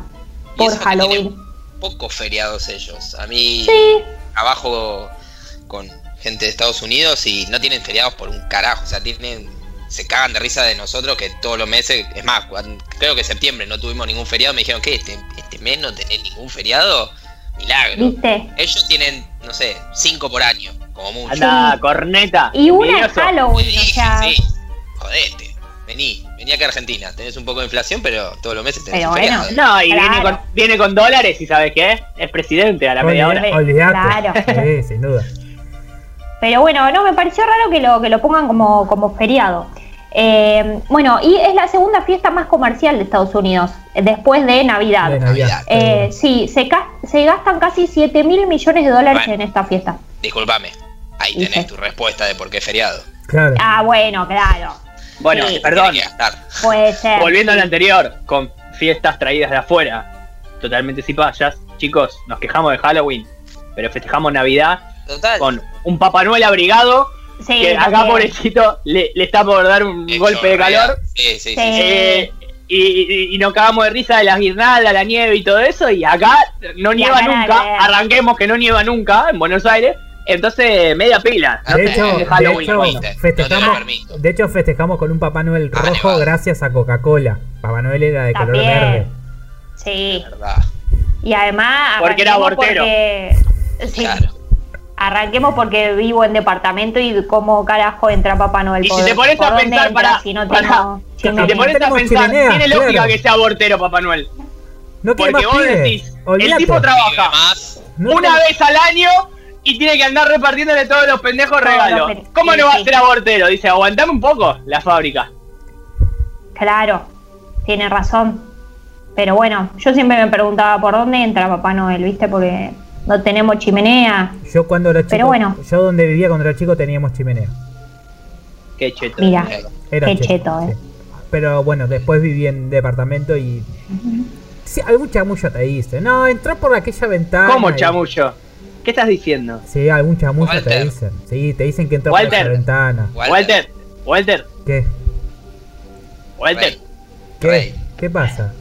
Hay gente que. hay niños mirando. escuchando. Sí. Claro. Bueno, Controlate chicos, un poco. va- vamos, no pongan cuatro de copas, nosotros decimos la verdad. Tapen los Igual, la oídos. verdad, Es la verdad es es que. Santa viene en diciembre. Esa es la única verdad. Y que no tiene por qué entrar por, por la chimenea. Puede Y que te tenés que portar bien. Te tenés que portar bien. Si no te, ¿no? si no te corazón si no por te- ahí. si no te regala carbón, era así, ¿no? La, la... Y, y Sí. papas en agua. ¿En serio? Eh, no viene tan mal, ¿eh? Si, Pensemos que los judíos no La festejan papa Navidad. en agua. por ahí. si, si sos Ah, judío, si sos judíos como Ross, que viene el, el Hanukkah Armadillo, El armadillo de, de Hanukkah. Claro. A mí lo que me sorprende es Gran Bretaña, isla completa, que no festeja Navidad. Tienen el Boxing Day, donde se dan un regalo en persona, pero no hay Navidad, me ¿viste? parece, No te- per- no me te- parece perfecto. Y porque como- son re protestantes. Claro. Y aparte me parece genial, es como... Pongamos la, la cosa sobre la mesa, es, es un día para, para regalarnos cosas. Darse regalos, claro. Pero Día bueno. comercial, como todos los. Igual mejor es. De, pedírselo a Santa y que te venga de arriba la bici. Eso es siempre mejor. y A mí no sí. me llegó nunca la bici, lo quiero decir a cámara. Porque nunca te portaste La- bien. Nunca te portaste bien, por eso Nunca te portaste carbón. bien, claro. Y la batinave, yo el día que me aumenten el sueldo, que no va a pasar acá en Argentina, me voy a comprar la batinave y la voy a colgar acá. Porque a mí, Papá Noel no me trajo batinave y yo me portaba bien. No te portabas. Yo te lo voy a regalar. Reclamáselo. Y sí. Le va a mandar un- una carta de documento a Papá Noel. Mandale. Eh, ¿Saben cuántos kilos en promedio se comen eh, los estadounidenses de golosinas esta noche? Podemos eh, adivinar. Adivinen. más cerca. Podemos- Tirame, Tirar. tirame- un rango. Claro. Claro. Imagine- y algo que pueda digerir una persona. Pará, ¿por persona o en total? Claro. Por persona, ¿no? Por Ah, persona. Por ok, yo te iba a persona. tirar un millón. Yo te diría medio kilo por persona.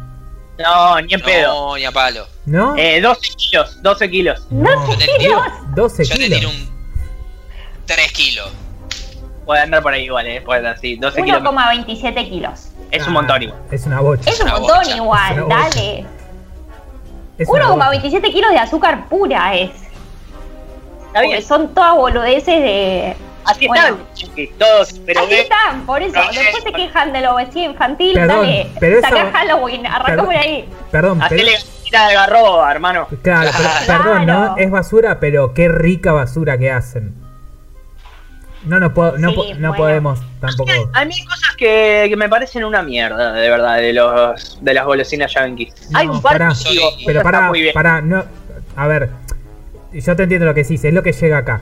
Cuando vos estás allá y ves toda la basura que tienen, te querés matar. Porque quiero toda esta basura rica, da- dame, A dame mí, todo. no, para las que son las rueditas negras me parecen asquerosas, pero ya visualmente. Eh, ¿Cuáles las son? Hausbrot. Hausbrot. Que son unas rueditas negras. Pero tipo Howard no gelatina. es basura. Las que son de gelatina no me gustan nada, ni las gomitas. Ahora, lo- los Twinkies, esos que gomitas. vienen tipo de magdalena rellena de crema.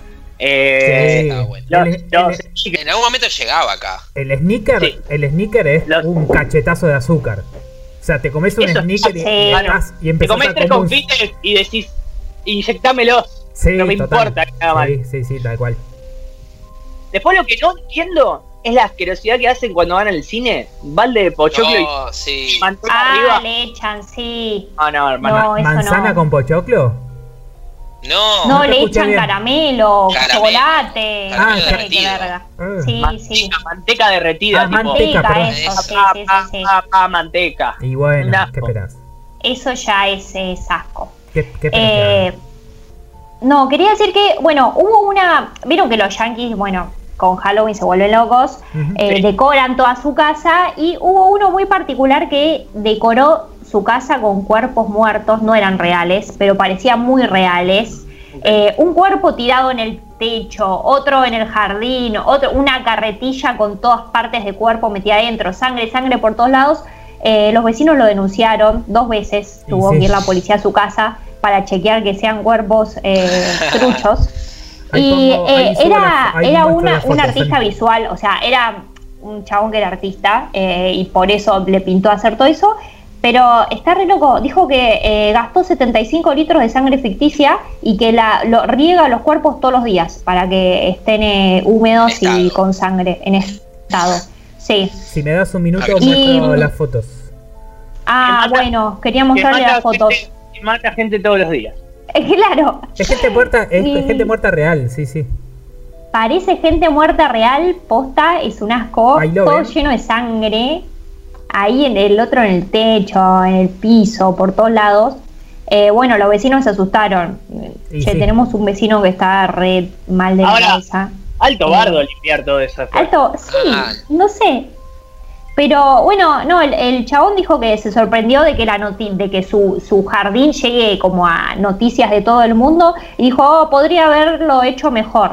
Eh, podría Perdón. haber usado más sangre y más cadáveres. Perdón, pero Reales. la, la que le la, reales. la, la de la mm, caja fuerte Sí, es está muy bueno. Está muy buena. Ah, sí. Está muy buena. Aparte es todo como una secuencia, ¿no? Como que hay. Como que uno se cayó. y lo- que parece que el que está arriba del techo le tiró la, la caja fuerte al de abajo.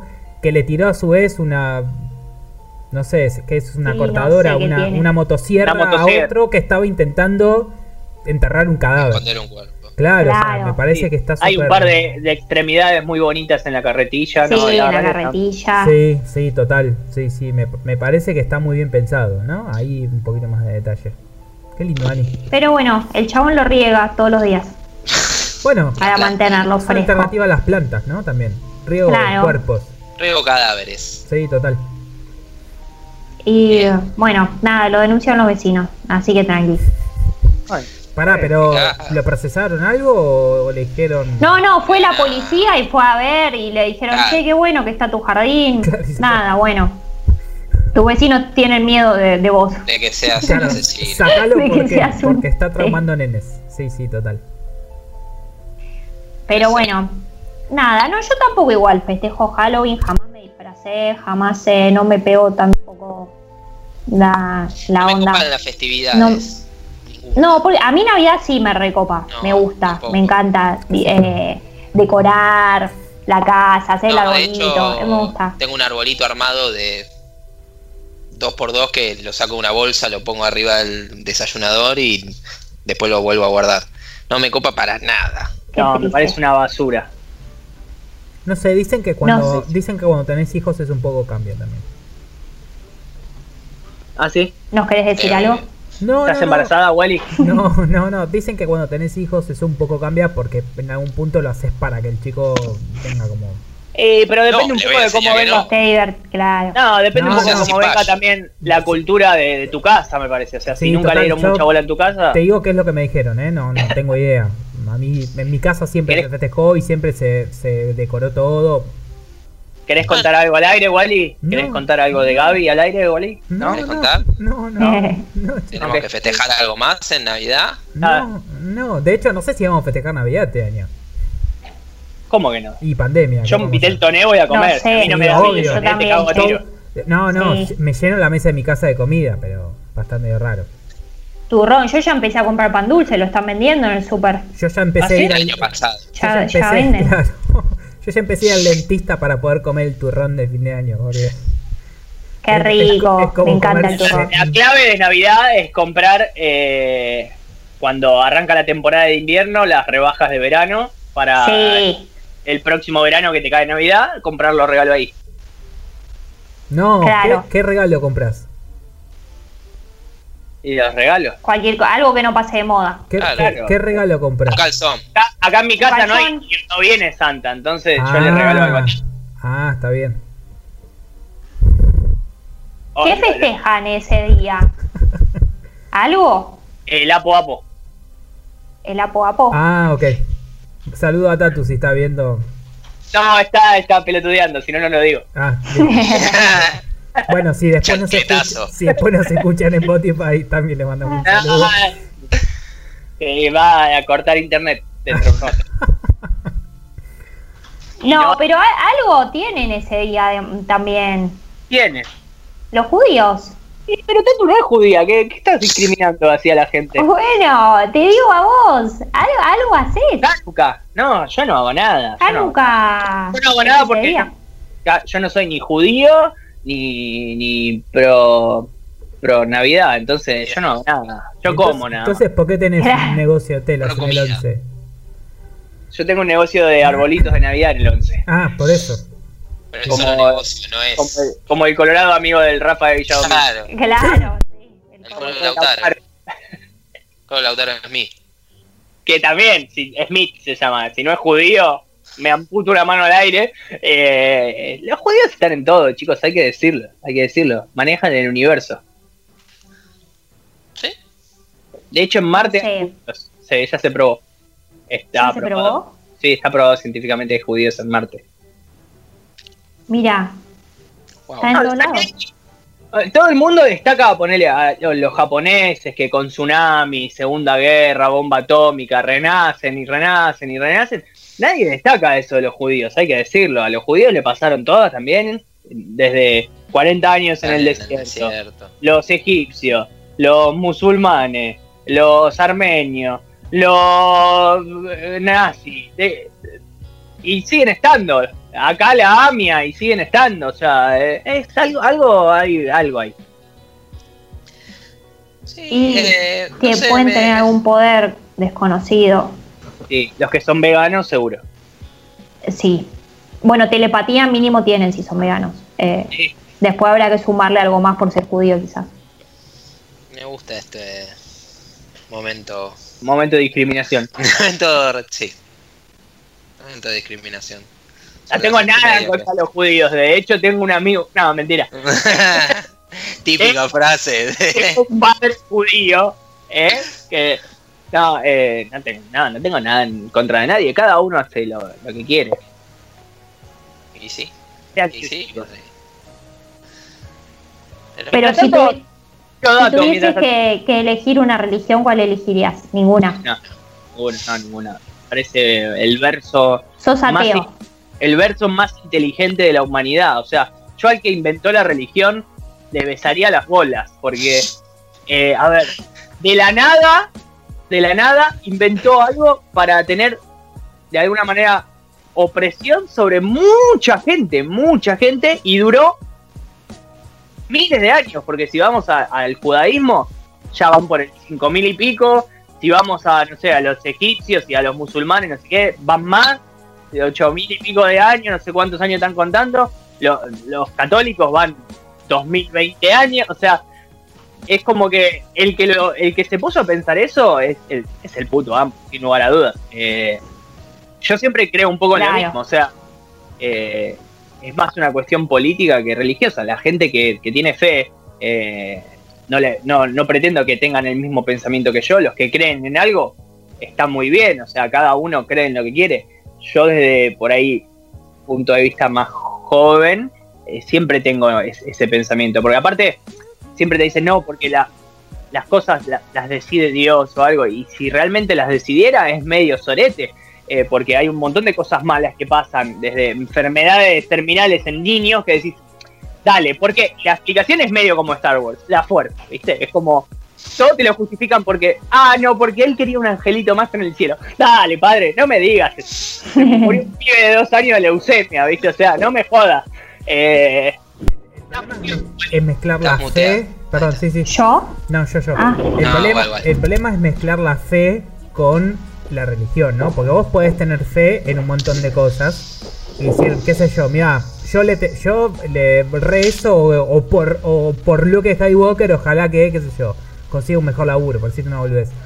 Pero eso es la fe que tiene cada uno y, otra cosa con la cual un poco se mezcla y para mí se genera capaz esa confusión es la religión pero ya como movimiento es, o sea que, que hablo no sé del catolicismo donde tiene un montón de reglas y un montón de penalizaciones y que todo el tiempo te están castigando por lo que hiciste y te dicen qué es, Es lo que, que- tienes que hacer y, o sea que, Lo que a mí me llama la atención que la gente no se dé cuenta hoy en día, eh, sobre todo la gente joven, porque la gente que está educada de otra manera lo respeto. Mi abuela es súper católica y no me voy a sentar a hablar de estas cosas con mi abuela, pero que ellos quieren imponer a partir del miedo en muchas circunstancias. Tipo, supuesto, si tenés sí. sexo antes del casamiento, está mal. Si sos homosexual, Sí. está mal. Si sos negro, te va a no te seguramente esté mal también. Y, y- y si sos de otra religión, ya te tengo que mirar mal. Y, y- empieza la descreencia de la creencia. Porque si sos de otra religión, ponele pero- judío, pero algo que eso que vos ¿cómo de- algo con no eso- Mesías?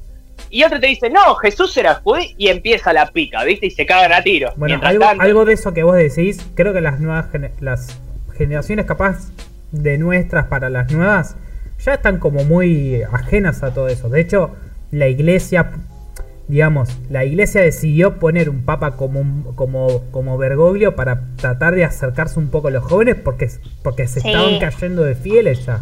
Y eso El otro día habló de los homosexuales, de que El- había que incluirlos en la, no el otro sé, día, en claro, la bueno. iglesia. Sí. que hay una decisión de la iglesia poner un papa que sea como un poco más distinto. Sigue siendo la misma mierda con otro olor. Sí, pero a ver, es como que se- eh, eh, pierde sustento cuando vas al archivo y como dice el dicho, nadie resiste un archivo. Sí, el mismo papa que ahora te dice que hay que incluirlos, hace un par de años te decía que era eh, una enfermedad. Sí, bueno, pero, pero ojo, pero ojo porque eso también tiene que ver con una deconstrucción de la gente, ¿eh? O sea, vos no podés, vos no podés agarrarte de lo que hizo un tipo hoy, de lo que dijo un tipo hace Claro. X tiempo, porque probablemente en ese momento lo pensaba y hoy lo piensa de otra forma y buenísimo que lo esté pensando de otra manera, ¿eh? la, la religión sigue más fuerte en los lugares donde de donde nos la inculcaron, ¿no? O sea, nuestras Sí. raíces, más allá de que nosotros la mayoría tenemos raíces europeas, por decirlo de alguna manera, eh, Latinoamérica en general, las raíces vienen de otro palo, del palo, digamos, nativo, indígena, y como que siempre estuvo eso de, y qué sé yo, vos viniste de afuera y en nombre de Dios nos cagaste a palazo, violaste, no sé qué. Y, y como que viene más por ese lado, como que de a poco va cayendo la ficha y por ahí vos vas con jóvenes de nuestra edad de otros lados y sigues habiendo una masa más grande de, eh, de creer, de, de gente adepta a la iglesia y demás. Eh, Sí, es también un poco cultural. O es sea, cuestión de vas a tiempo, Japón y ¿eh? no vas a encontrar eh, un católico, seguramente no, no lo haya. Eh, viene por ahí. Y después eso también, ¿no? Que, a ver, la realidad es que no vivimos esa historia, pero lo vemos en, en libros, películas, documentos, que en nombre de, no sé, la iglesia, Dios, o- hicieron un montón de cagadas gigantes. O sea, Bueno, bueno, somos tierra, en nombre de Dios voy a destruir bueno, esta perdón, población. pero sin ir más lejos, Pero- los, los adeptos al Islam se, se sacrifican en nombre de lo que sea. De su es- Dios. Sí. Claro, y es totalmente Sí, sí. cultural eso también, ¿eh? O sea, es más, en esas zonas es muy, es tan fuerte la cultural que trasciende de generación en generación y no se corta nunca porque el que no es adepto lo matan. O Lo matan de lo una. matan o lo expulsan. Claro. O sea, ahí no hay joda. Sí. Eh, Vamos de nuevo lo mismo. Eh, acá ya no está de alguna manera penalizado, más allá de discriminaciones que por suerte van disminuyendo, pero te vas a los países de, digamos, estos nuevos países petroleros árabes, donde están todos nadando en oro, recontentos, y ves a las minas todas tapadas, y si sos puto, ni se te ocurra contárselo ni a tu novio, porque ya está, ¿entendés? Vas en cana de una, y si te pueden recagar a palo, te cagan a palo, Sí, porque obvio. es ilegal.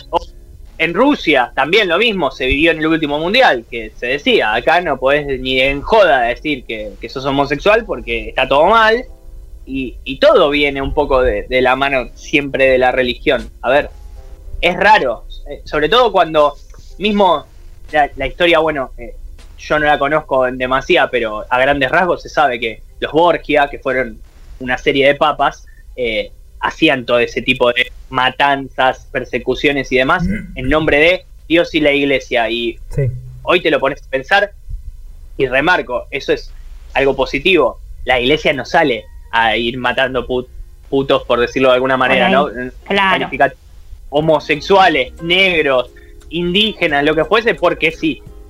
Ahora, también siempre se supo que, sobre todo por donde está ubicada la sede del Vaticano en Italia, siempre hubo una relación con la MAF. Y ahí nos metemos siempre, en- si te pones a leer, hay un montón de quilombos en el ¿Sabés medio. dónde, pero bueno, dónde salta la ficha? En que, en que tampoco se desligan del tema. Ahí es donde salta la ficha. Porque vos decís, no sé, salen a matar homosexuales en nombre de Dios y la iglesia no dice nada. No es que No, dice, che, loco, no, está, está es mal, verdad. no nos sentimos representados por No, eso, hecho, no es lo que iglesia- predicamos, no, bueno, listo. Se, te separás, de alguna forma te separás de la situación y decís, che, estos son unos locos que en nombre de algo que nosotros no estamos de acuerdo, hacen lo que quieren. Bueno, lo mismo cuando, cuando bajaron a Evo Morales, eh, fueron con los evangelios, con la cruz en Total, y la iglesia- y la iglesia Y no- sí, no- no y en nombre de- la iglesia Claro. Bueno, pusieron un de hecho, gobierno. Vamos a un, a un caso muy icónico. Los nazis eran súper católicos también, eran súper creyentes, eran súper religiosos. Y hablaban todo el tiempo también, en nombre- está bien que había una figura, no pero... solo, perdón, eran súper religiosos y no solo del catolicismo, porque si te pones a leer un poquito, y no es nada que no encuentres hoy en Google, la cruz esvástica aparece en la palma de Buda, o sea... eh, Las cruces- no- las no es cruces que- Pero le cambiaron el significado. Sí, le cambió el está significado. ubicada de otra manera, está ubicada de otra manera, tiene otro significado, hasta terminó siendo también, digamos, eh, Era una cruz aborigen. el logo eh, que identificaba a la SS, que era digamos, la Sí, fuerza más a fuerzas. Sí. Sí. así, ¿no? pero no es que dijeron, a ver, ¿y cómo hacemos? Poner dos SS juntos. No, o sea, No, tomaron una idea de un lado y se basaron en un montón de cosas. Era una cruz, Eh. era una cruz aborigen la esvástica. Sí, también. Sí. Se encontró Eh, en figuras Ya aborígenes. está, de está en varios lados. Sí. Ani, yo no te lo quiero decir porque por ahí te da paja, pero investigalo porque dicen que la esvástica no es terrestre. ¿No es terrestre? No ¿Viene de, terrestre. de otro planeta? Mira. La pudieron haber traído Se ve, esvástica se encontró en varias civilizaciones muy antiguas, Mm. en distintos lugares del mundo, encontraron el mismo símbolo y te pones a pensar cómo los mayas tenían el mismo símbolo que los egipcios. Sí. Que Claro, si no había Hotmail, ¿eh? claro. ¿Cómo Bueno. sabían? No había WeTransfer para pasarme la foto esa del símbolo de piola que hiciste. el Había WhatsApp ya ¿Mm? Voy a investigar a ver qué pasó ahí. Fíjate, fíjate. ¿Cómo, ¿Cómo pasamos de un tema al otro rápidamente? Sí, No, sí, sí. ¿Tu Lo columna era de religión? Porque me lo, lo quiero sí. sacar de algún tema feo para meterlos en otro tema feo. Sí, bueno. empató San Lorenzo. Eh, es duro para vos, yo lo sé. ¿Cómo? San Lorenzo, yo sé que vas a hablar de eso, es duro. Sí. Eh, no, quiero hablar de algo menos duro que San Lorenzo. Eh, El Piti no, entonces. no, no, no, no. No, Eh, no tanto tampoco. Eh, no, quería hablar un poco de lo, a ver qué les parece lo que pasó esta semana con con la toma de Guernica y toda va, no solo Bien, la de Guernica, sino que tuvimos hablando, varias. hablando de nazis y de golpe de estado y, Y hablando de sí, y de represión, eso, me sí. parece que está bueno. sí. Guernica, para Guernica el pintor, porque si hablamos de pintores hablamos de Hitler rápidamente, que hacía... Es verdad, Pinturas, sí. aunque decía que era una verga las pinturas que hacía. Bueno, Pero bueno, ah, Pero le decías que eran hermosas porque si no. claro. Ah, mira qué buena esta mierda que hiciste. que no es hermosa, si no hubiese sido pintor, terminó matando un montón de gente, pero bueno. Perdón, Eh, eh, hago un paréntesis cortito. Ani, te voy a pasar un link de una página que se llama, que dice 10 teorías extravaga 10 extravagantes teorías conspirativas sobre los nazis. Y la número Mira. 10 dice aprendieron técnicas alienígenas y la 9 crearon una sustancia antigravedad. No voy a seguir hablando porque quiero que te lo quiero pasar y que lo leas. Bueno, pará, que lo pará. investigue. Dale. Investigalo, pero yo te tiro dos datos. Dos datos para que también investigues. La primera, inventaron el plato volador los nazis, de hecho lo encontraron. Eh, no lo inventaron, lo copiaron de otro lado. Eh, habían logrado hacer que una nave levite eh, sin despegue, o sea, sus- se sustentaba en el aire. Y la segunda, el gran amigo conocido por todos nosotros, Mengele, ¿no? Que llegó a clonar gente hace 80 años atrás. Así Sí. que vos investigalo, porque Dale. Mengele hasta te hacía los ojos el color. Hoy que vos vas y sos Luciana Salazar y decís, yo quiero que, o Marley, yo quiero que mi hijo salga rubio, de ojos celestes y te Obvio, sí. quiera, eso ya lo hacía Mengele entre la primera y segunda guerra. Que Mira. sacaba a los pibes todos Bueno, acá está Guacolda, ¿la vieron? Ahí aparece Mengele. Sí, Está buena. Sí. sí. Sí, porque dicen que vino, vino acá al El sur. nombre para banda de punk, Mengele. ¿Qué vamos a escuchar? Mengele. Mengele. Es nombre de central. También. vieja. Es nombre de central. Mengele. Puede Tagli- ser. Tagliafico, Tagliafico, Kahneman, Mengele.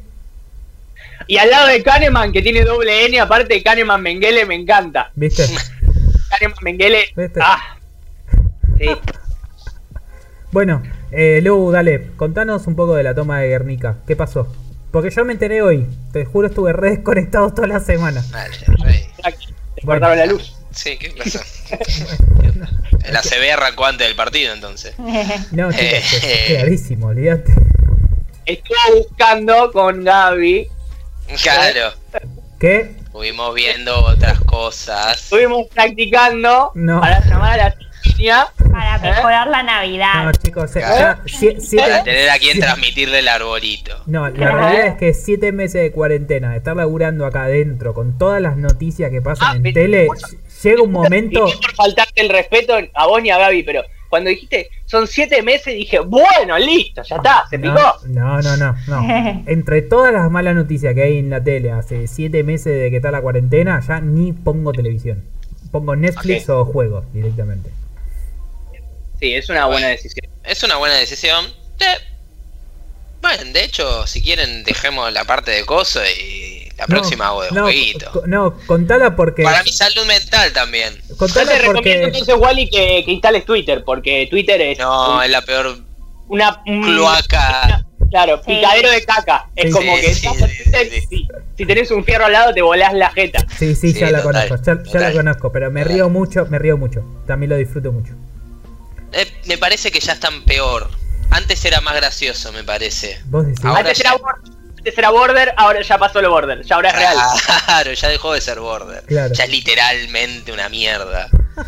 Eh, Como ya es ya mismo que demasiado. ya mencionamos en otros programas, ¿no? El otro día quiso hacer una tendencia hablamos, antimaracheras diciendo, preguntando abiertamente en Twitter y, y explicando que en el mundo del Twitter es lo más normal del mundo insultar diciendo mogólico y dijo, ¿Está bien? ¿Le jode si yo sigo diciendo mogólicos como insulto? Porque acá en Twitter eh, vale decir mogólico como insulto.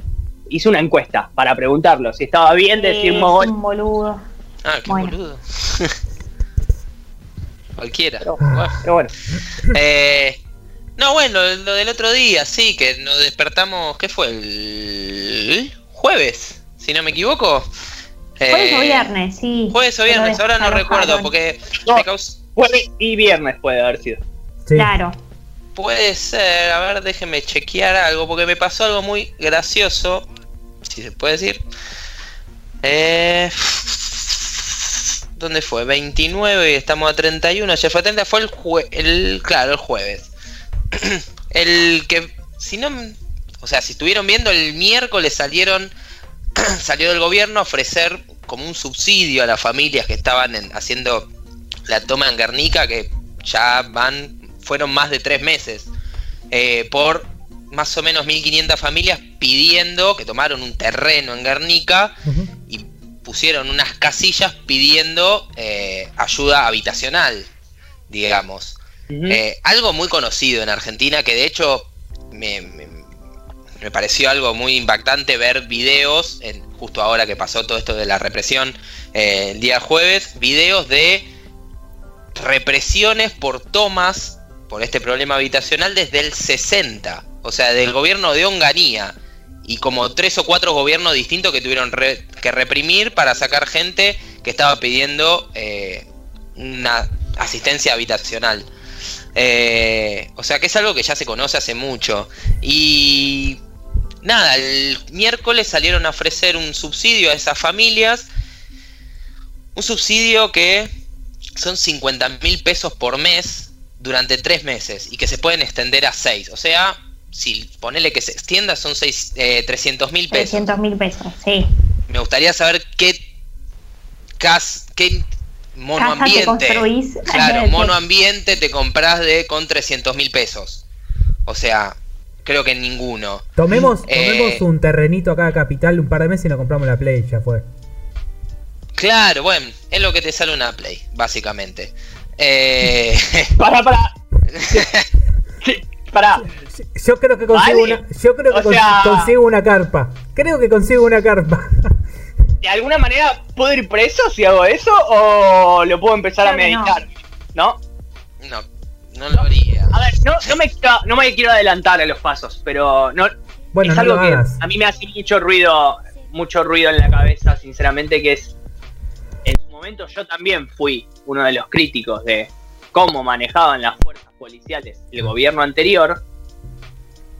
Y a mí, sinceramente, que este gobierno viene con la idea contrapuesta, me llamó mucho la atención lo que pasó el otro día. Porque más allá de que opines de alguna manera que está bien tomar o no un terreno, que lo que yo hablaba el otro día con un compañero de laburo es seguramente en esa bolsa grande de gente, la mitad, o seamos buenos, el 75% era gente que realmente lo necesitaba. Y están los oportunistas de siempre en Argentina que si tomo dos terrenos, después se lo alquilo a otra familia que no puede vivir en otro lado. Que si tomo dos terrenos acá, me pongo un puntero que venda droga y me maneje el barrio. Si pongo.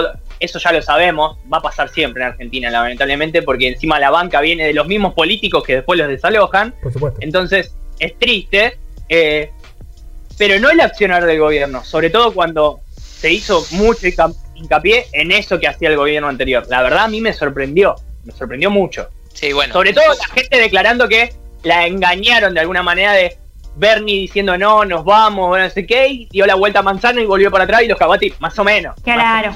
Bueno, un poco ah, lo que les iba a contar era eso. O sea, a mí me pasó que, bueno, sale este, tengo un, com- un amigo que milita en la izquierda y estábamos charlando sobre el tema. Fue al- a Guernica incluso a hablar con la gente, a ver la realidad y bueno, un poco lo que decís vos, o sea, mucha gente necesitada de, de- de casa, o sea, acá también es difícil porque hay mucha gente que está en contra, pero a veces a mí me pasa que digo, hay mucha gente que realmente no tiene nada. Bueno, yo le, que- mirá, perdón, es la última vez que te interrumpo, de verdad. No, Yo- interrumpí cuando quieras, Rey. le dije, le dije eso el otro día a un compañero que se estaba quejando de esta situación y le dije, yo a veces me caliento también con estas cosas. Pero si por un segundo bajas los pies a la tierra y te pones a pensar, ¿cómo reaccionarías vos en una situación totalmente desesperante de no tener nada? Y obvio, yo a, alguien te no te no tenés dónde vivir, donde estás en la calle todo el día, alguien te dice vamos a tomar un terreno, nos organizamos, quizás nos lo den, obvio que me sumo. Es que ese es el tema, o sea, es lo que te digo, o sea, si vos ponele el otro día, bueno, después de todo lo que pasó, vi el video y ves que es una situación que se vive desde el 60 que nunca se pudo arreglar y obviamente si es desde el 60 puede ser de antes, pero que es, eh, es un problema de un déficit habitacional que viene de hace mucho tiempo y que no se soluciona. O sea, claramente tenés un problema ahí. y no, no se está haciendo nada por eso. ¿Qué pasa? O sea, estaba hablando Dar plata no es la solución tampoco. Dar plata obviamente no es la solución. O sea, claramente no es la solución. Ah, un poco hablaba eso, o sea, eso fue el miércoles a la noche. Le dije, che, ¿viste esto?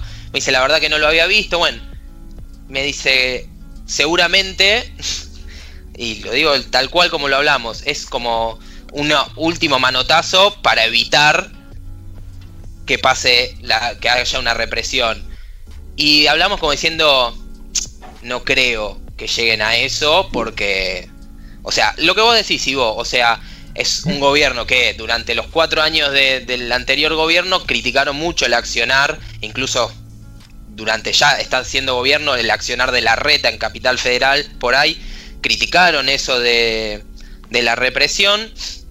Y, le caían directamente, le caían directamente, directamente a Patricia Bullrich. Era, Patricia Bullrich, sí. La culpable es ella, ella sola aparte, tipo. Eh, Perdón, igual. No digo que no, eh, ojo. yo sigo, eso lo sigo criticando, pero sí. No digo que no. Concuerdo totalmente. Igual, ojo, no se eh, olviden de algo. antes, en el gobierno anterior, eh, digamos, en el último de Cristina, Sergio Bernier era el ministro de Seguridad del país. Yo siempre digo que son lo, para mí son calcaditos. Total, total, que hoy es el ministro de Seguridad de la provincia de Buenos Aires y Sergio Berni permitió que un gendarme se le tire encima a un auto. Sí. O sea, ya sabemos de con qué bueyes estamos arando. Total. pero la, discusión no es esa porque nosotros con un poco de conciencia nos damos cuenta. La discusión es que cuando está Bernie, eh, vale todo. Cuando viene Patricia Bullrich, eh, está como el culo. y Patricia Bullrich te dice que está bien. cuando vuelve Bernie, Patricia Bullrich te dice que está mal. Y Bernie te dice que está más o menos. y, así vamos pasando. Justamente, de Aldo Rico en Aldo Rico, vamos pasando. Por eso digo, a, eso, a eso, un poco a eso voy, Ivo, ¿eh? que no importa el tinte político, hay uno de cada lado que, que siempre tiene la misma actitud y que vamos atrás de eso todo el tiempo, lamentablemente. Es que sí, o sea, a mí, bueno, o sea, ya les digo, me pasó eso y dijimos, bueno, no van a llegar a, la represión porque no, no. O sea, aunque quieras, ponele que es Bernie, dijimos, bueno, pero tenés la gente que te vota, un poco también te votó por eso, por estar en contra claro. de lo que es esa, ese accionar. Y nada, el otro día me levanté y fue como, ¿qué carajo? O sea, a las 4 de la mañana, 5 de la mañana, un operativo también un, me pareció un show mediático porque llamar a la gente de TN en helicóptero para ver cómo sacaban, desalojaban a la gente. Eh, y fue como. Cayó la bomba. ¿Qué claro, ¿qué mierda pasó? Aparte, le eh, prendieron fuego lo poco que le quedaba a esa gente. Documentos. Y aparte de vuelta, o sea, acá es en lo mismo. Eh, después, si tiraron tiros o no tiraron tiros. Si tiraron gases, no tiraron gases todos, o sea, ellos diciendo que no, que no se tiraron gases, que no, y ves 200.000 cartuchos tirados en, la tierra. No, a lo mismo policías tirando eh, los gases lacrimógenos. Y vos decís, eh, no, o sea, no está bien y lo que vos decís, o sea, de vuelta, quemarle, quemarle las casillas, o sea que es lo único que tenían eh, y de hecho, le, recomiendo al que no siente, o sea, como vos decías, sigo que conozco un montón que están en contra de las tomas y qué sé yo, podés respetarlo. Recomiendo ver un video que justamente de TN le hace a un, a un hombre eh, que recién le habían quemado la casilla. Te juro, se te pone la piel de gallina, boludo. A ver, pará. El tipo llorando porque le quemaron hasta lo, lo poquitito que tenía, o sea, los documentos, se lo prendieron fuego. Yo estoy en contra de las tomas en el sentido de que de alguna manera también hay que respetar a la persona que por algún motivo tiene ese terreno que es una propiedad privada y puede decir, pará, yo qué culpa tengo de que esta gente la esté pasando mal. Hasta ahí, hasta ahí es discutible, ¿sí? Podés sentir más empatía por uno que por el otro. Ahora, ahí es donde debería accionar el gobierno de otra manera y decir, yo tengo todos estos terrenos que son propiedad del Estado, que, chicos, no se tienen que ir muy lejos, ¿eh? y lo digo seriamente, agarran el auto, agarran la General Paz y van para cualquier autopista de cualquier lado, sea acceso este, acceso norte, o para el lado de La Plata que te vas a la costa, para donde vos quieras, y tenés medio país al pedo. Medio. Bueno, para. Eh, vacío, vacío, vacío, vacío. Toda esa gente le puedes decir. Es que no está vacío, Ivo. Bueno, yo te entiendo, pero hay un montón de que pertenecen al Estado que de la misma manera, en vez de ir a derrumbarle las casillas y prenderle fuego a las cosas, podrían decirle, no, bueno, organizamos, vamos todo para allá. Sí, eh, igual, igual Ivo, ahí también hay algo que te sumo a eso que vos decís, que sí tiene que ver con el propietario de la tierra, que ese terreno no solo que debe un montón de impuestos, sino que está deshabitado. Sino que no está, estaba deshabitado hace un montón de tiempo y ni preparado para habitar. Entonces, no, y no solo eso, o sea, cuando pidieron las escrituras, ni eso había. Por eso, entonces ahí, ahí también hay algo que tiene que empezar a suceder. ¿Por qué? Porque hay muchos que tienen el terrenito ahí tirado porque se lo compraron. Al pedo hay gente que necesita un lugar. Si vos te compras un terreno. No solo eso, digo, hay terrenos que vienen de abuelos, abuelos que esos abuelos tomaron esa tierra, pero como tienen el apellido que corresponde, no importa. bien. Yo te digo es, si vos, Exactamente. si vos adquirís un eh, terreno, lo más probable es que en el corto plazo construyas. Si no, no lo adquirís. O si no, lo vendés. Si vos lo heredaste y lo tenés ahí parado al pedo, con lo difícil que es vivir en este país hoy en día, no haces plata. Digo, ¿de qué te sirve? No, no te sirve de nada. Es, ser muy poco. volvemos a lo mismo y yo estoy ahí estoy de acuerdo con Ivo. Lo que pasa es que ese es el tema. No no es que hay, hay lugares vacíos, hay lugares de que vos no tenés ni idea, pero alguien es propietario y que lo usa para hacer negocios. Claro, a eso es a lo que voy. Pasa también con el campo, con un montón de cosas. hay, un poco, lo que hablamos la, otra vez, o sea, sacaron una ley eh, en medio de la pandemia, cuando supuestamente se trataban leyes importantes, para hacer un negocio inmobiliario en Puerto Madero. Y eso sí importa.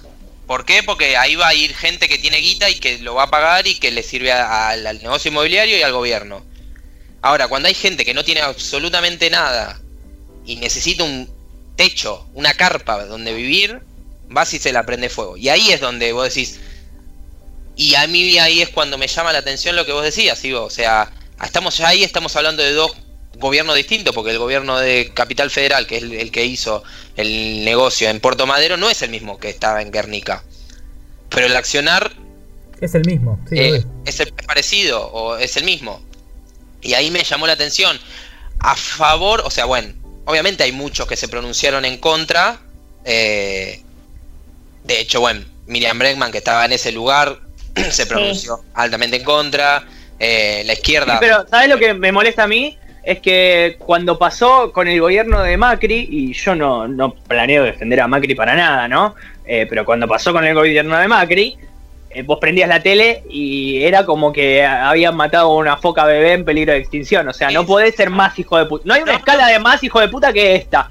Era lo que te, te decían. Y ahora es como que no, un policía se tropezó. No, bueno, no sé. hubo gente que lo criticó también. Sí, No, yo creo que fue repudiado. por... eso, la verdad es que no lo seguí mucho en, lo, en la tele porque me pasa lo mismo. Yo ya la tele casi que para ver noticias no lo miro porque nada. Eh, sigo más por redes. De manera, eh, se llegó a decir en su momento que era casi una dictadura. Se llegó a decir caso parecido a lo que pasó ahora con el, con Facundo y el caso Maldonado, que en su momento era este, a este chabón lo hicieron desaparecer, lo, torturaron, lo recagaron a trompar. Que no digo que no haya pasado, ¿eh? No digo que no haya pasado. Por ahí y posiblemente haya pasado. Con Facundo fue, no, se perdió, eh, estaba practicando nado sincronizado en el río y se ahogó. Y, y no es la misma vara para medir. No, es la no, y eso estoy totalmente de acuerdo. estoy totalmente de acuerdo. Estoy totalmente de acuerdo. Eh, de hecho, ya te digo, no. no sí, Lucas, perdón, no, no, sí, sí, sí. No, que no vi, C, ponele C5N, que todos sabemos que es más adepto a este, a- al oficialismo de, a- de este momento. La verdad que no lo vi, pero sí he visto en redes que por ahí sí hablaban de que fue como más, por decirlo de alguna manera, tibio. eh, cuando, obviamente, en su momento, cuando era Macri, que está perfecto. O sea, yo digo que hay que ser igual, hay que, como vos decís, digo, hay que medir con la misma vara. Si a, a una represión decís que está mal y hay que repudiarla, bueno, es lo mismo. Llegaron a o sea, en esta situación llegaron a decir que la gente estaba armada. sí, sí, que eran Sí. delincuentes. Por eso lo dicen siempre. Claro. Eso lo dicen siempre, no es nuevo. Sí, pero era como hay- la justificación de, ¿entendés? O sea, Pero siempre claro. lo justifican de la misma forma, digo, o sea, hay una manifestación Sí, en el obvio. centro, hay una manifestación en el centro para eh, reclamar por, lo, por el aborto legal y dicen que están armados.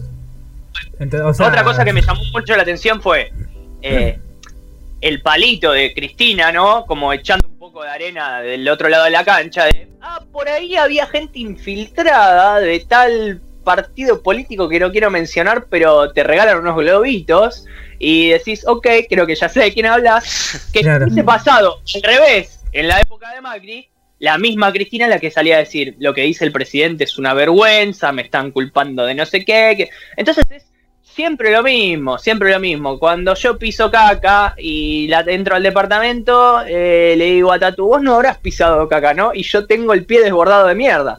Entonces, bueno, eh, esas son las cosas que a mí me cansan de, de la política. Y después el mismo presidente diciendo que el operativo fue bueno, que no sé qué, que... Es que sí, es que, a ver, lo- dicen que el operativo fue bueno porque... Porque fue bueno, porque era lo que querían no hubo- hacer. Claro, Claro. Sí, se sí. enojaron y no hubo- Sacaron a todos. En teoría no Eso hubo era. herido.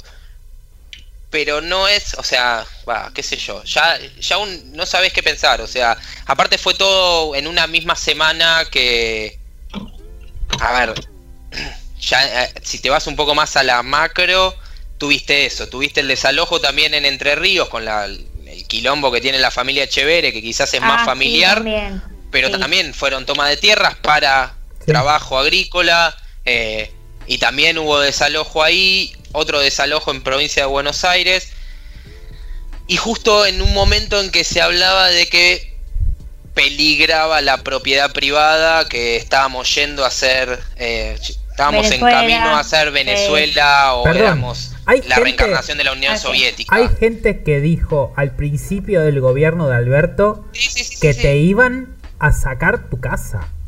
¿Eh? Sí, O sea, que íbamos a hacer Argenzuela.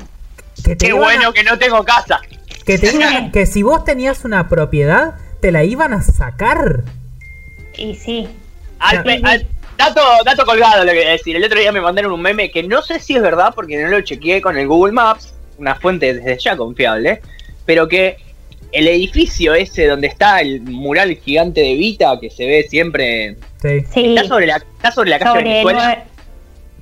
No me No, acuerdo. está sobre la A No, mí me está mandan- sobre 9 de julio. No, está pero sobre la 9 de julio. Corta, La que lo corta no tengo idea. ¿Cómo se llama el edificio? ¿No es Moreno? porque a mí me mandaron sé. como como el cartel de la calle enfocándose y el edificio de fondo y dice el cartel dice Venezuela y se ve el edificio, no sé si es justo esa o mm, una cuadra más, ponele, pero como que Venezuela está por ahí. Es el, Y, no es el y Ministerio meme decía, Es el Ministerio de la CGT, me parece. de ¿no? las Obras Públicas. ¿Seguro? y el meme decía algo como Desarrollo Social. siempre estuvo Ah, ahí, desarrollo social, razón. algo como Evita y Venezuela, ¿viste? Un chiste, ah, no, no digo que, que sea realmente lo que, lo que pienso, pero no voy a negar que me reí. O sea, fue como, ok, el que lo pensó está, está va- vas bien, es por ahí, rey. Dedícate a, a hacer memes. Hacer memes. Hacer memes que te va a ir bien en la vida. claro. Sí, dale. no.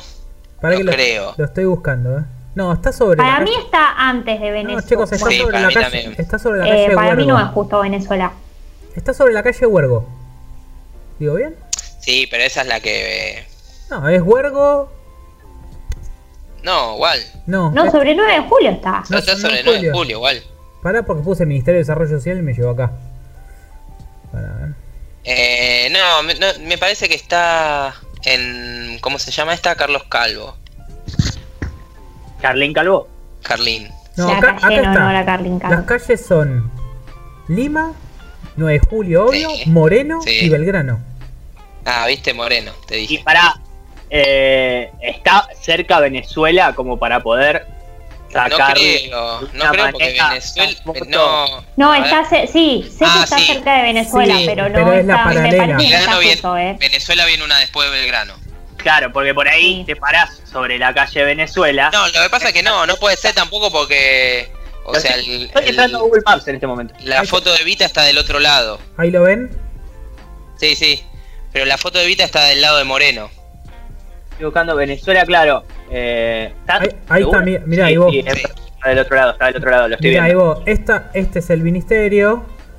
Esta Sí, Belgrano. Estoy viendo eso mismo en, en mi ordenador Y ahí personal. Venezuela. Y, y- bueno, es un arte del Photoshop. Sí, un arte de Photoshop, claramente. Eh, sí, total. Pero bueno, qué sé yo, o sea, a mí sí, la verdad es que me llamó muchísimo, muchísimo la atención el accionar.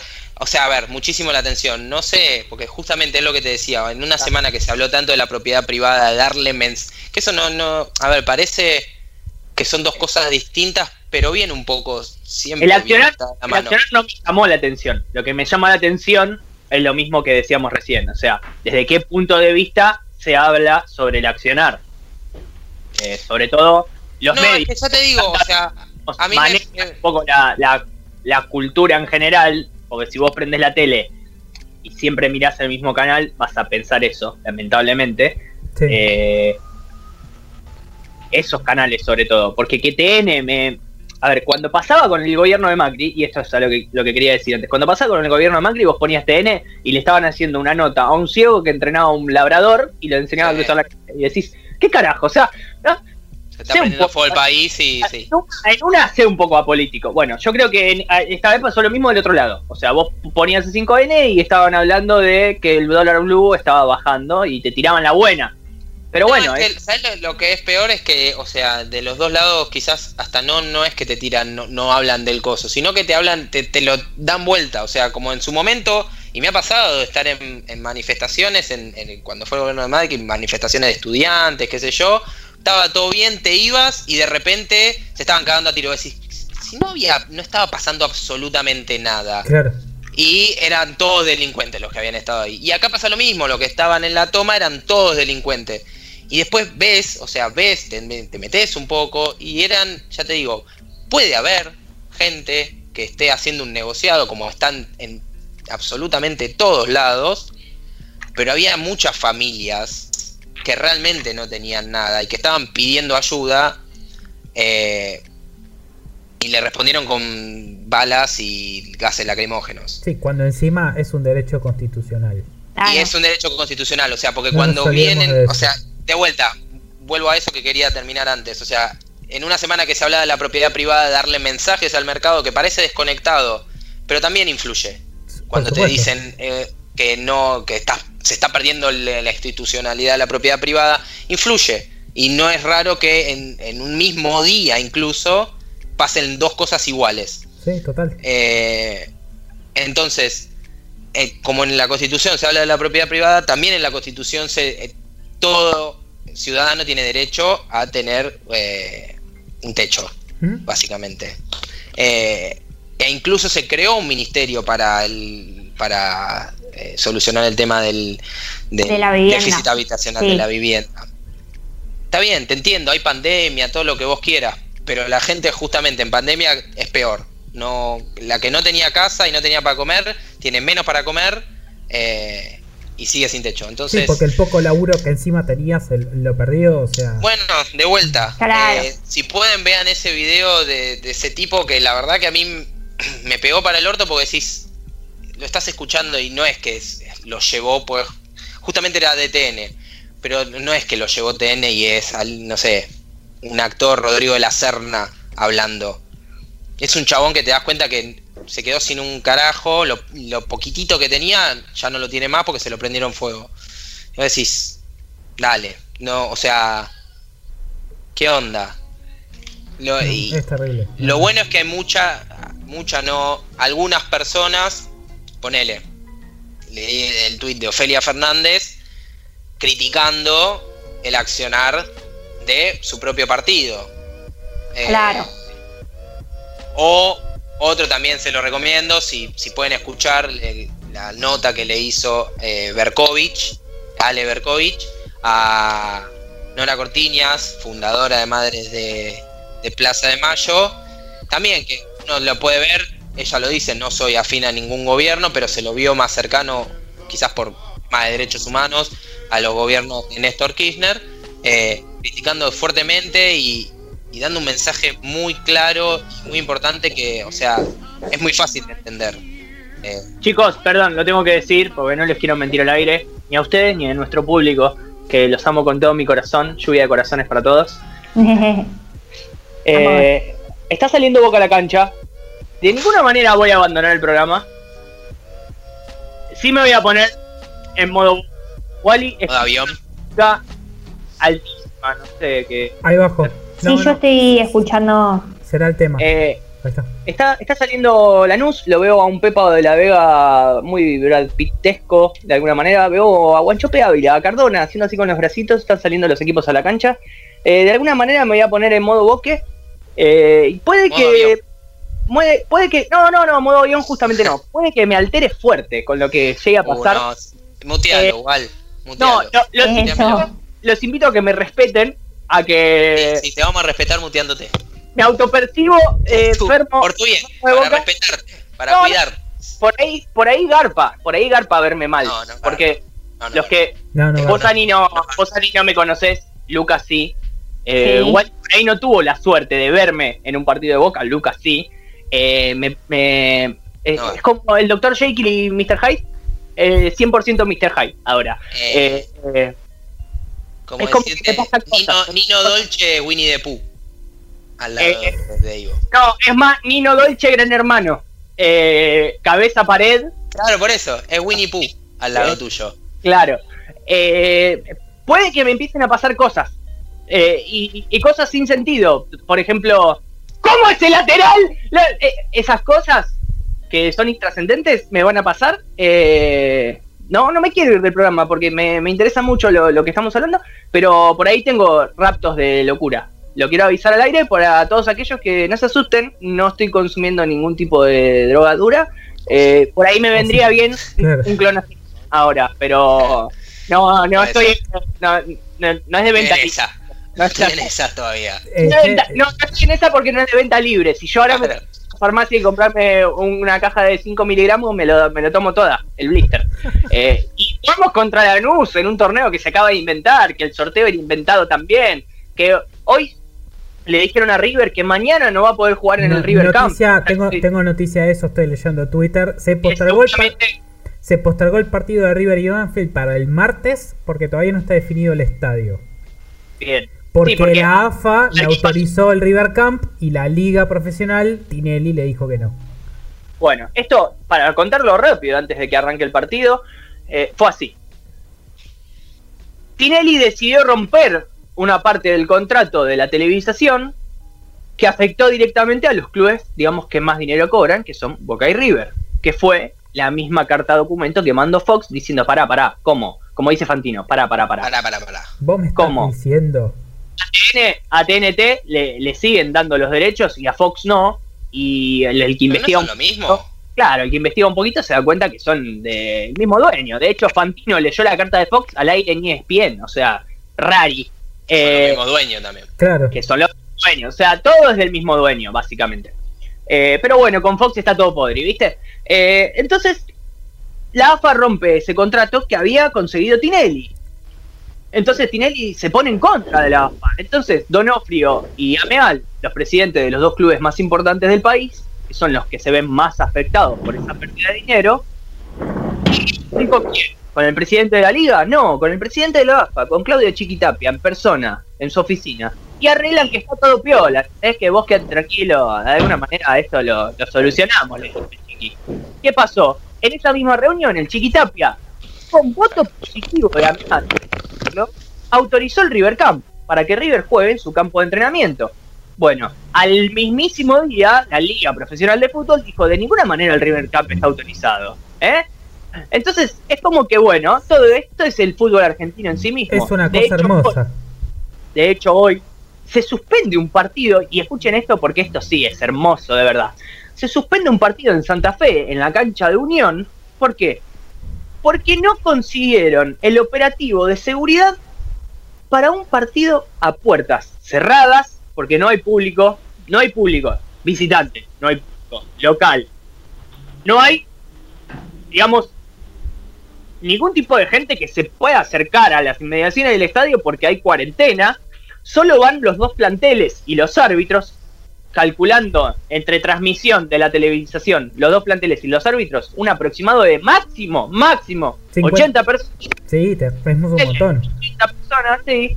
Eh, ¿Qué operativo policial necesitas? Bueno, no sabemos, pero suspendieron el partido. El gobierno de Santa Fe suspendió el partido porque no estaba eh, garantizada la seguridad, porque faltaba el operativo. Bueno, ¿qué pasó? A la media hora Tinelli ya estaba tuiteando de que él iba a conseguir en persona el dinero para pagar ese operativo, plata que seguramente sale de la liga profesional de fútbol, dudo que Tinelli la ponga de su bolsillo, para que se juegue el partido. O sea, esto es un circo hermoso, hermoso. Mientras tanto, los hinchas igual se ilusionan, ¿no? Con sus equipos Perdón, la liga profesional sacó un comunicado que compartió en Twitter, que es la respuesta al Club River Plate por nada, por esta situación, y lo que dice es, sin dar motivos de por qué, dice que, eh, bueno, rechazando que utilice el predio de entrenamiento, no, diciendo, rechazando el predio de entrenamiento de River Plate y además hacer saber a la totalidad de los clubes de primera edición que no podrá disputarse ningún encuentro oficial en predio de entrenamiento. Bueno, yo lo que quiero agregar es que uno de los más críticos que tiene un cargo muy importante en la Liga Profesional de, Fútbol Argentino es justamente el presidente de Argentinos Juniors. Yo le quiero decir con el mayor de los respetos a un club como Argentinos Juniors, que es conocido como el semillero del fútbol argentino, que con la mejor, ¿eh? pero el River Camp al lado de la cancha Argentino Junior es el Bernabéu. Sobre todo porque Marcelo Gallardo, y acá soy totalmente imparcial, tiene un sistema de juego que lo lleva a que la cancha esté en perfectas condiciones y entrenar en perfectas condiciones para que cuando va al Monumental juegue en perfectas condiciones y sepan cómo jugar. Entonces, que me venga a decir el presidente de Argentino Junior que es una vergüenza que River juegue en el River Camp, que es de puta madre, eh, me parece que es como que venga el presidente excursionista y le diga al Real Madrid, pero pará, pará, ¿cómo que estás remodelando el Bernabéu y jugás en el Di Stefano? Que claro. Tener amor propio, o sea, dignidad. Eh, boludece no, es así. Eh, hay que decirlo. Me parece incoherente porque la realidad es que el predio de River es un predio de primer nivel y tranquilamente cualquier equipo del fútbol argentino puede jugar ahí. Si no lo hacen es porque algo en el medio hay. algo que. Le están marcando la cancha. Aparte, acá estoy leyendo en Twitter. Ocho meses tuvieron para organizar la puta liga. Y ya se sabía que River iba a empezar a, reestructurar el estadio. O sea, no podés estar ahora a último momento con esta boludez. Esto, es este, este, este, fútbol. Es todo, es todo político. Lucas, te fuiste al baño, seguro. Te lo perdiste. Eh, contaba que en Unión de Santa Fe Santa Fe, el gobierno de Santa Fe. Sí, sí, sí, sí, lo vi hoy en Twitter que no, no preparó bien el operativo y lo tuvieron que suspender.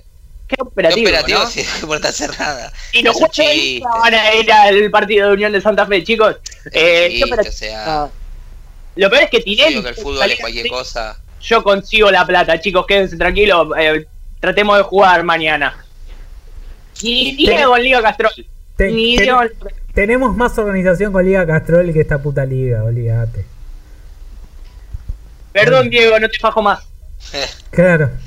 Eh, Perdón, voy a, voy a hacer esto rápido. Me voy a hacer una pichona y me giro la tele, así mientras seguimos al aire, yo chupeo con un partido de boca. Dale. hacemos muy bien. Dale, hacemos el último tramo porque ya son 9 y 20 y. Eh, tengo hambre. Sí, sí, se nos, se nos va a quedar. Eh, no, bueno, quería, ¿Cuál es su resumen, Lu, de las tomas? No, eso, quería cerrar con eso. O sea, les, decía que me parece interesante que haya algunos eh, actores de la política que se pronunciaron en contra de la política, de los medios, incluso medios que son, como decíamos, afines al oficialismo que estuvieron eh, bastante en contra de lo que fue la represión, pero me estaría bueno que no sea un bueno, pasó. Claro. Ya está, estuvieron mal y ya está, no, o sea, es algo que Sí, o sea, hay que uno- encontrar una solución, o sea, porque No, volver no, a sea, pasar. Claro. no solo a- al, al- al déficit habitacional, o sea, hay que encontrarle ya una solución porque es algo que viene de muchos años y como decíamos, si se creó un ministerio para la vivienda, dale Sí. uso. E incluso Claro. si vos ves el presupuesto, no está ejecutado en un 100% ni mucho menos el ministerio y el presupuesto que tiene. Entonces, Claro. Eh, ¡Ay, la puta madre! podés hacer un poco más de acerca de eso. Entonces, eso y que esto, o sea, como me parece bien que en su momento Alberto dijo, si se nos desviamos del camino, háganmelo recordar. Bueno, me parece que ha- habría que recordar que eh, hay mucha gente que no le gusta el tema del, de las represiones, creo que a nadie le gusta, algunos sí, qué sé yo.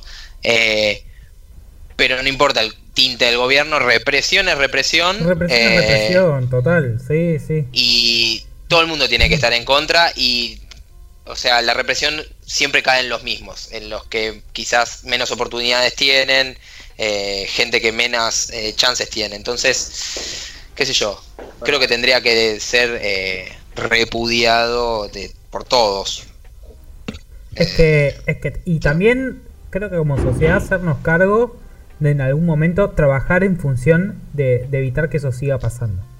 Porque, sí. porque no es solo ya un tema de repudio, eh, si querés, ideológico. No estamos haciendo nada para que eso deje de pasar. Estamos votando, No, bueno. seguimos votando los mismos. Eso- Cada vez que pasa iba, algo así, no, no, no nos comprometemos con la situación más que poniendo un tweet del tipo repudio o no estoy de acuerdo con esto. Digo, sea, en algún momento como sociedad nos tenemos que hacer cargo de todo esto que pasa. Bueno, hoy, hoy hubo una marcha, si no- hoy o ayer ya, la verdad que ya estoy re perdido, pero hubo una marcha, obviamente, de, de partidos de izquierda que sabemos que van a repudiarlo sí o sí. Eh, seguramente hubo gente que, no sé, afines al gobierno que estuvieron, no lo sé, pero sí sé que marcha de- de los partidos de izquierda hicieron eh, una marcha en contra del- de, la represión que hubo en Guernica Sí. y también pidiendo un poco de eso y es como eh, yo apuntaba a eso igual a que no a ver te puede gustar o no las tomas qué sé yo ahora el- no, no podemos hacer vista gorda a Total. una represión Totalmente, sí, Eh. sí, totalmente, totalmente de acuerdo. O sea, no, hay cosas que ya no pueden seguir pasando y que no podemos seguir permitiendo. Pero por, pero es- por nosotros, o sea, llega un punto donde, donde no podemos dejarnos pisar en un montón de temas. Porque, Es que es eso, porque hoy te toca a vos, hoy le toca a ellos, eh, pero tranquilamente Claro. puedes ir a una manifestación, como ya te digo, yo he ido a manifestaciones por la educación pública y te puede tocar, porque no, no, no sabes, o sea, te puede pasar y de hecho es hasta es feo tener que estar hablando y decir, bueno, te dejo a un compañero que vas a, a hacer la manifestación, decirle, te dejo mi número de documento, por Claro. si pasa eso, sí, por si cual. me pasa algo. Sí, O sea, sí. es horrible. Es eso. horrible. O sea, no puede pasar eso. No, no, no, no, Eh. no, no puede pasar. Y, y también en algún punto me parece que hay que poner, hay que, hay que ponernos exigentes. Ya no, no podemos seguir estando tan, eh, qué sé yo, eh, tan blandos con algunas cosas. O sea, no, no, no podemos seguir. No, a mí me pasa lo mismo. gorda, ¿eh? Pienso lo mismo. Y, Pienso exactamente igual. o sea, Chicos, perdón, eh. Perdón que putié, pero nada, iban cuatro minutos de juego y Guanchope amagó al arquero y pegó en el palo la pelota. Lo, después- lo voy contando. y después se lesionó. No, no, Ah. por ahora, por ahora no, dale 10 minutos más. Dale, buenísimo. Eh, sí, no, yo te digo lo mismo. O sea, son cosas que no se le puede hacer vista gorda, sea el, No, el no. tinte político que sea. O Que sea, tenga. eso eso no puede pasar. No, no, tal Eh, y ahí como dicen, es inconstitucional, ya lo dije, es inconstitucional eso, es inconstitucional que todas las personas no tengan un techo. Y Total. justamente en un momento que se habla de la meritocracia, que se habla tanto de la meritocracia, bueno, la meritocracia es cuando todos partimos de un mismo nivel. Si todos tenemos la misma oportunidad, si no llegamos a lo mismo, bueno, ahí puedes hablar de meritocracia. Una persona que arrancó sin nada, absolutamente nada en la vida, nunca va a tener nada, lamentablemente. Que también se lo he escuchado al, al- al presidente decir, eh, el, ¿cómo fue la frase? El más inteligente de los, de los pobres no va a llegar ni a un mínimo del más tonto de los ricos. No, y lamentablemente es real. Nunca. Es no, va, real. no va a pasar eso. Es más, Es real. Pero Nadie- en este caso que hablamos, digo, nadie se está cuestionando por qué hay una toma de tierras. Estamos todos pensando si está bien que las tomen o si está bien que los hayan exactamente. que los hayan eh, que, que No los está hayan bien ninguna de las reprimido. dos cosas. No está bien Porque ninguna de las no- dos. mirá, y te, y mirá pero para que veas pero que nunca vamos al origen del Porque tema. ¿Por qué están Está tomando? normalizada la pobreza, Wally. Claro, tal cual, totalmente de acuerdo. O sea, ¿qué hacemos para resolver eso? Porque si nosotros resolvemos con educación, con educación, con fuente de trabajo para que cada uno pueda tener su techo, y eso es, eso es constitucional también, es parte de garantizar el techo sí. a cada uno. Si, si, si eso no lo tienen, y bueno, lamentablemente lo van a buscar de otra forma.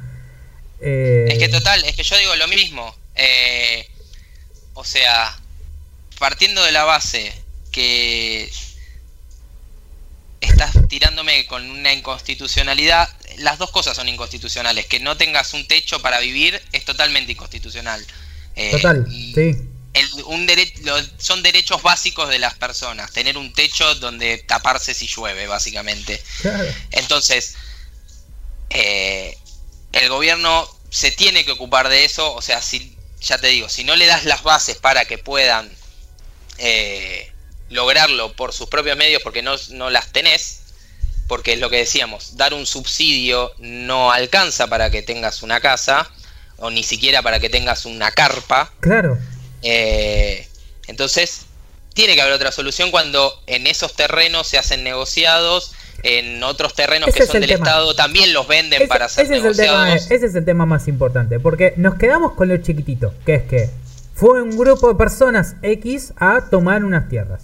Ok, está mal, está mal, listo. Sí. Pero nos quedamos con eso en vez de ponernos a pensar lo que es realmente importante. Que por un lado hay unas tierras que están totalmente al pedo, que son dueñas de un tipo que debe un montón de guita por tenerlas encima. que ni siquiera las tiene porque ni siquiera, que ni siquiera están escrituradas. Tienen las. Pero claro. ponele, démosle a la la derecha, démosle a la derecha porque seguramente hay un montón de terrenos que están escriturados y que están al pedo, que no los usa nadie para nada. Y hay un montón de gente que necesita una casa. Entonces, a esa gente que necesita una casa no le damos herramientas para que pueda tenerla. Y hay otros que tienen terrenos al pedo que tampoco los largan y no hacen nada con eso. No, y ahí No, no. pasamos a lo otro. O sea, hay, está, hay tierras que son estatales que las Que también están al pedo, ¿eh? Claro, Ah, bueno. cual. O sea, y ya lo sabemos, o sea, ya lo vimos en Capital Federal, como este, hablábamos antes, o sea, tenés el lugar con menos eh, espacio verde, ¿por qué? Porque los venden para hacer edificios, para hacer todos negocios inmobiliarios. Y o sea, lo podés usar tranquilamente para que las personas que están o viven en villas que vivan como el ojete Claro. eh, y eso vayan a un lugar más digno. Claro, y no, es cual. preferible hacer un negocio inmobiliario. ¿Por qué? Porque Entonces- aparte les garpa la pobreza. Necesitan gente que esté así. Seguro. Sí, ¿Entendés? no, estamos Nece- de acuerdo. Necesitan gente Y que agrego, esté así. agrego algo, lo que decía Lucas recién, o sea, el hecho de que por ahí adquieran ese terreno tampoco les da una vivienda digna, por ahí terminan viviendo en una carpa, o sea, como, como decía recién cual. Entonces, sí. tampoco en realidad la ayuda del Estado es tal. Sí. Es como, bueno, dale, tomaste este terreno, te lo damos. Y bueno, Sí. ¿y ahora qué hago? No sé, te, te ocupate vos. Es que también otra cosa, o sea, lamentablemente, y es algo que yo siempre discuto, es cuando hablan de por qué manifestaciones, por qué las tomas incluso. Hasta hace tres meses que tomaron esas tierras, nadie sabía que estaban esas que- 1500 Estaban ahí. familias sin casa. Sí. O Dale. sea, hasta hace tres meses, ¿quién no esas sabía? 1500... ¿Eh? ¿Quién no sabía? Nosotros, el Estado debería. No, el- no, hablo de la gente, de la gente que eh, critica las tomas. Eh, esa gente no, no sabía que había 1500 familias que estaban durmiendo en la calle. Sí, no. Aparte, chicos. Es, eh, lamentablemente es que, o sea, por la fuerza te tenés que hacer notar, porque si no, el Estado no te ayuda, claramente, y tenés que eh, da- darte a conocer. Eh, no sé si es la mejor manera, no, no digo que esté bien, Pero digo que así todos nos enteramos que hay 1500 familias que no tienen techo. Y obviamente 1500 familias un chiste. Sí. Eh, hay muchísimo más porque sabemos que la pobreza, solo la pobreza infantil es un 60%. Claro. Eh, ¿Por qué no salimos a pelear por eso? En vez de ponernos eso a es lo que pensar voy, por porque qué toman la- la tierra. Porque Bueno. lo desconocemos, sí. No, no lo desconocemos. no, no lo desconocemos. no lo desconocemos un- porque- estamos en una cultura muy individualista Claro, donde si yo que- estoy bien, Claro. bueno, o no fue. te interesa conocerlo. Exacto, somos muy No, y egoístas. aparte, aparte, pará, ponele que lo desconozcamos, el, el normal de la gente. Lo- la gente que nosotros vot- votamos no debería desconocer. No. Entonces, Ah, debería obvio, y no. antes, antes de que pase esto. Eso es a lo que voy. O sea, también les chupa un huevo más que a nosotros, Pero, sinceramente. pero ahí es donde yo me pregunto, ¿necesito que una estadística me diga la cantidad de niños pobres que hay para darme cuenta de cómo está la situación? No, salís a la calle y lo ves. Y acá en la ciudad de Buenos Sí. Aires mucho más. El tema es que estamos todos tan ensimismados en lo que nos pasa a cada uno que, que se perdió un poco la sensibilidad social. Entonces te chupa un huevo. Igual porque- discrepo en lo de Ciudad de Buenos Aires mucho más, ¿eh? Yo que tuve la suerte de recorrer el país por mi trabajo. No, yo eh, en lo que. Perdón, Ivo. Ciudad de capaz, Buenos Aires. ca- capaz me expresé mal. La, la brecha se nota mucho. Más. Sí, se sí, nota mucho en Buenos se Aires. nota. Se nota mucho en Ciudad de Buenos Aires. Eso es cierto. Sí, y sí. también es cierto que tenemos mucha más información, pero la realidad es que vos vas a cualquier provincia del interior del país y la, la brecha eh, no se nota mucho porque la brecha no Porque- existe. Es claro, tal cual. Sí, sí. todo sí, miseria. Total. Sí, sí, Eh, en, total. el, en el 80% de, la, de, de las provincias. Después hay lugares donde se nota la misma brecha que acá. No sé, por ejemplo, Mendoza. Vas a Mendoza capital y decís, wow, Sí, qué lindo Bueno, todo. todas las capitales, después- capitales, sí, obvio. En Rosario también. No, no, todas las capitales no, te lo aseguro.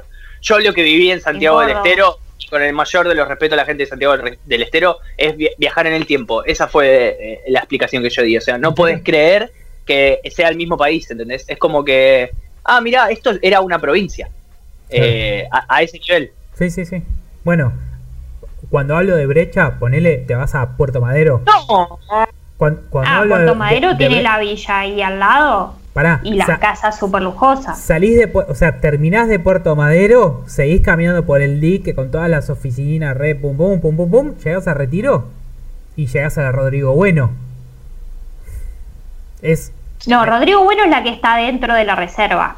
bueno, está bien, pero llegás todo por Puerto Madero, te quiero decir, ¿entendés? O sea, el recorrido es Ah, el mismo. sí. Salís de Sí. un lugar donde hay oficinas re lujosas, donde está eh, probablemente las empresas con mayor caudal de dinero trabajando ahí, la gente que más plata tiene de la ciudad de Buenos Aires, en parte está viviendo ahí, y a 10 cuadras tenés una villa.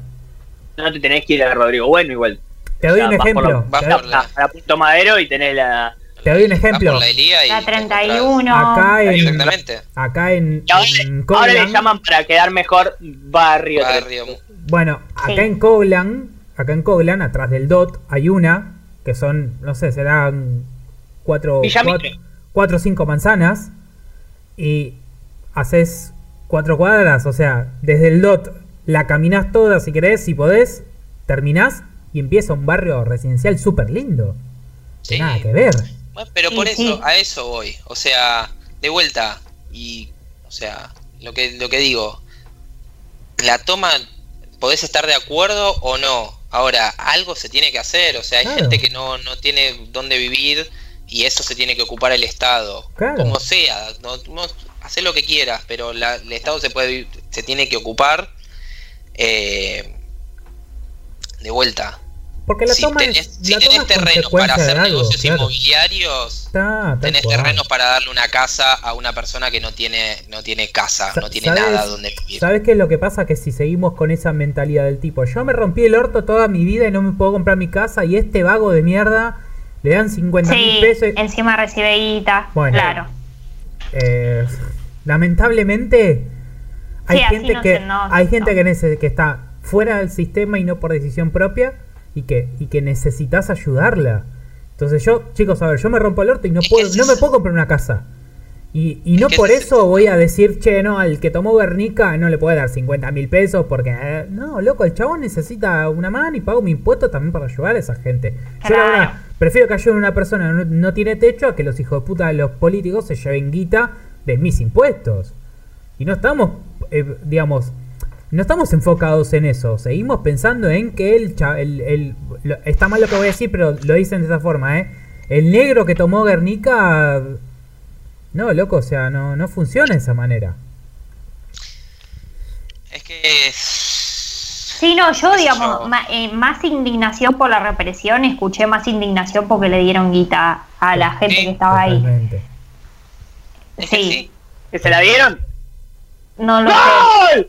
¡Gol! Mutealo, muteamelo, muteamelo. ¡Gol! ¡La concha de tu madre! Muteamelo. No puedo mutearlo, pues está en la llamada.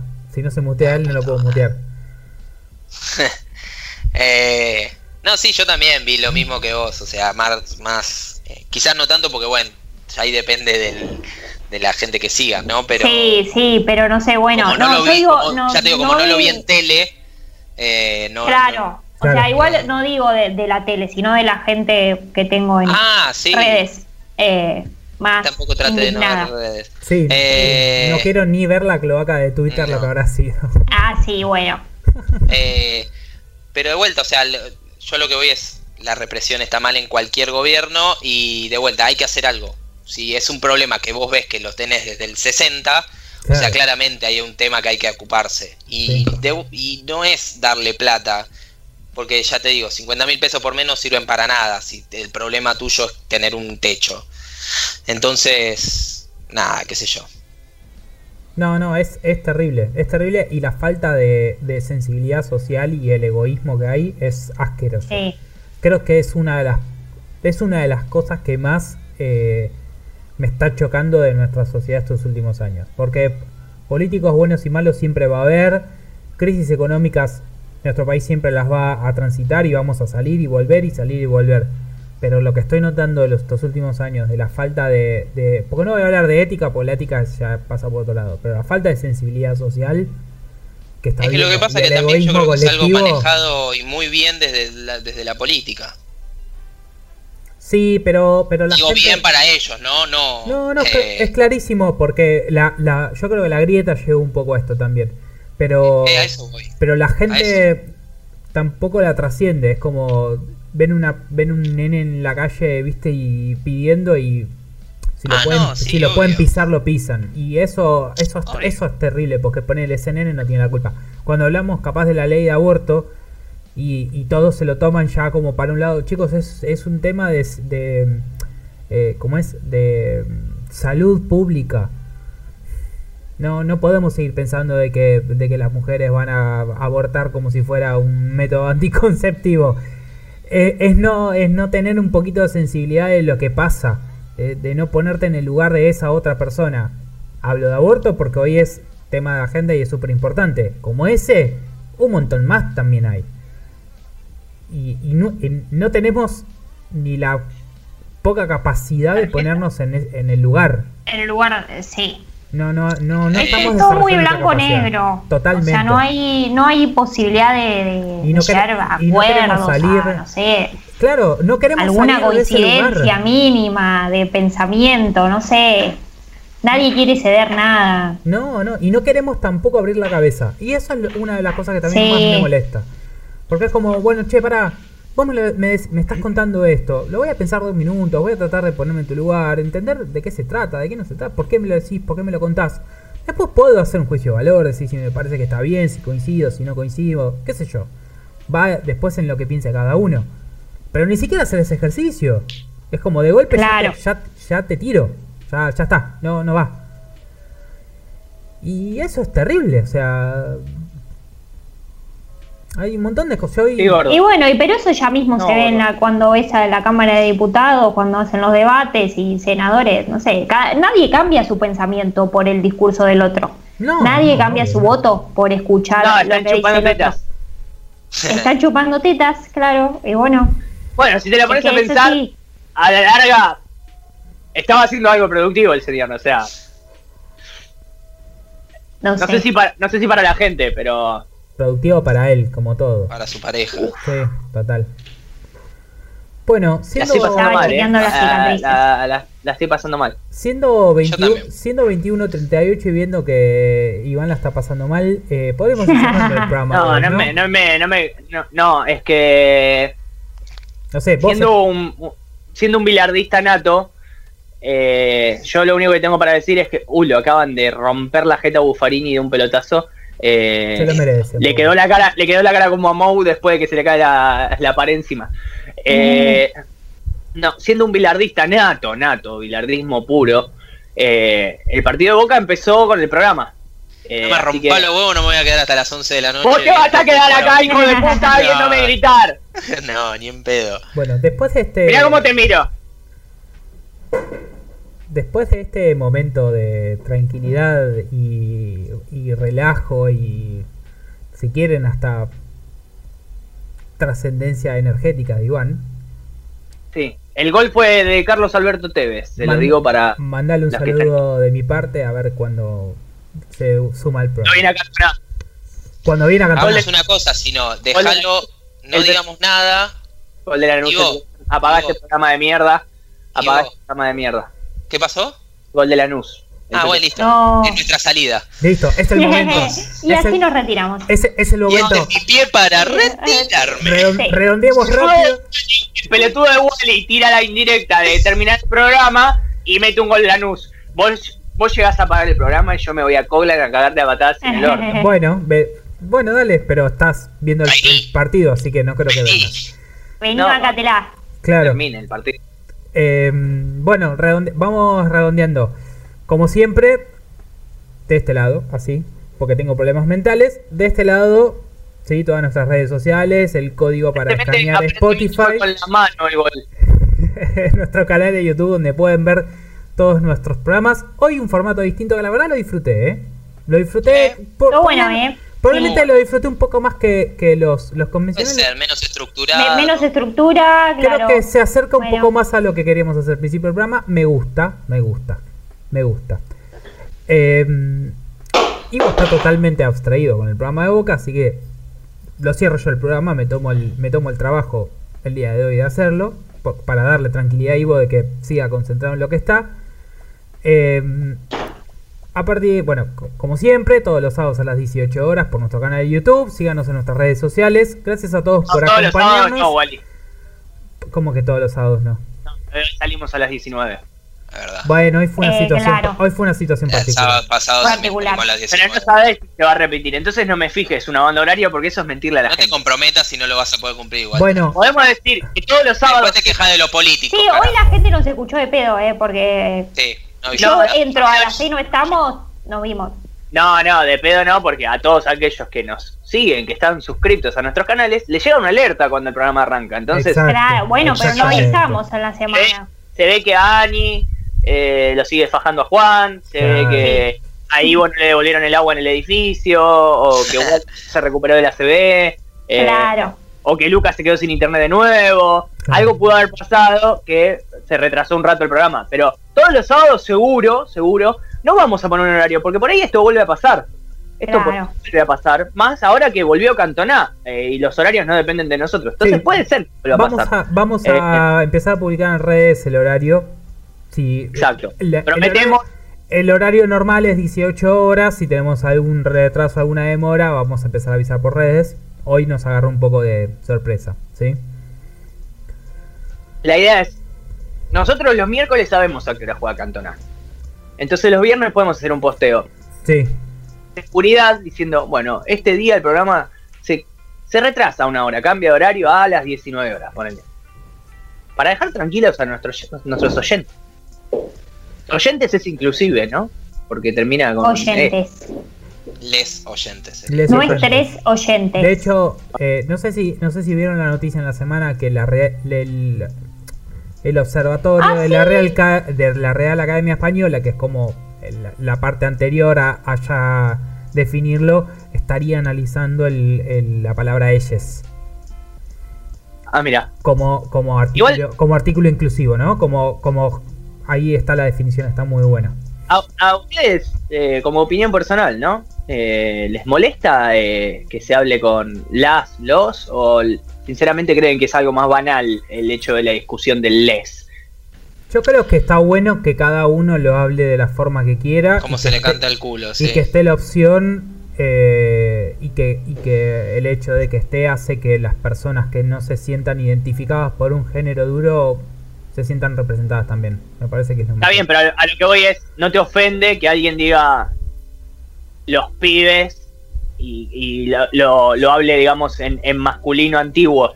No, Porque hay No, gente que te dice, no no, no, molesta. pará, no, no, no me No, molesta y no tengo por qué decirle que lo, que lo hable de otra forma. De hecho, he tenido cursos donde hablaban todo en inclusivo. Sí. Y tampoco me molesta. Me sorprendió porque no es algo a lo que estoy acostumbrado, que escucho todos los días, ¿no? Obvio.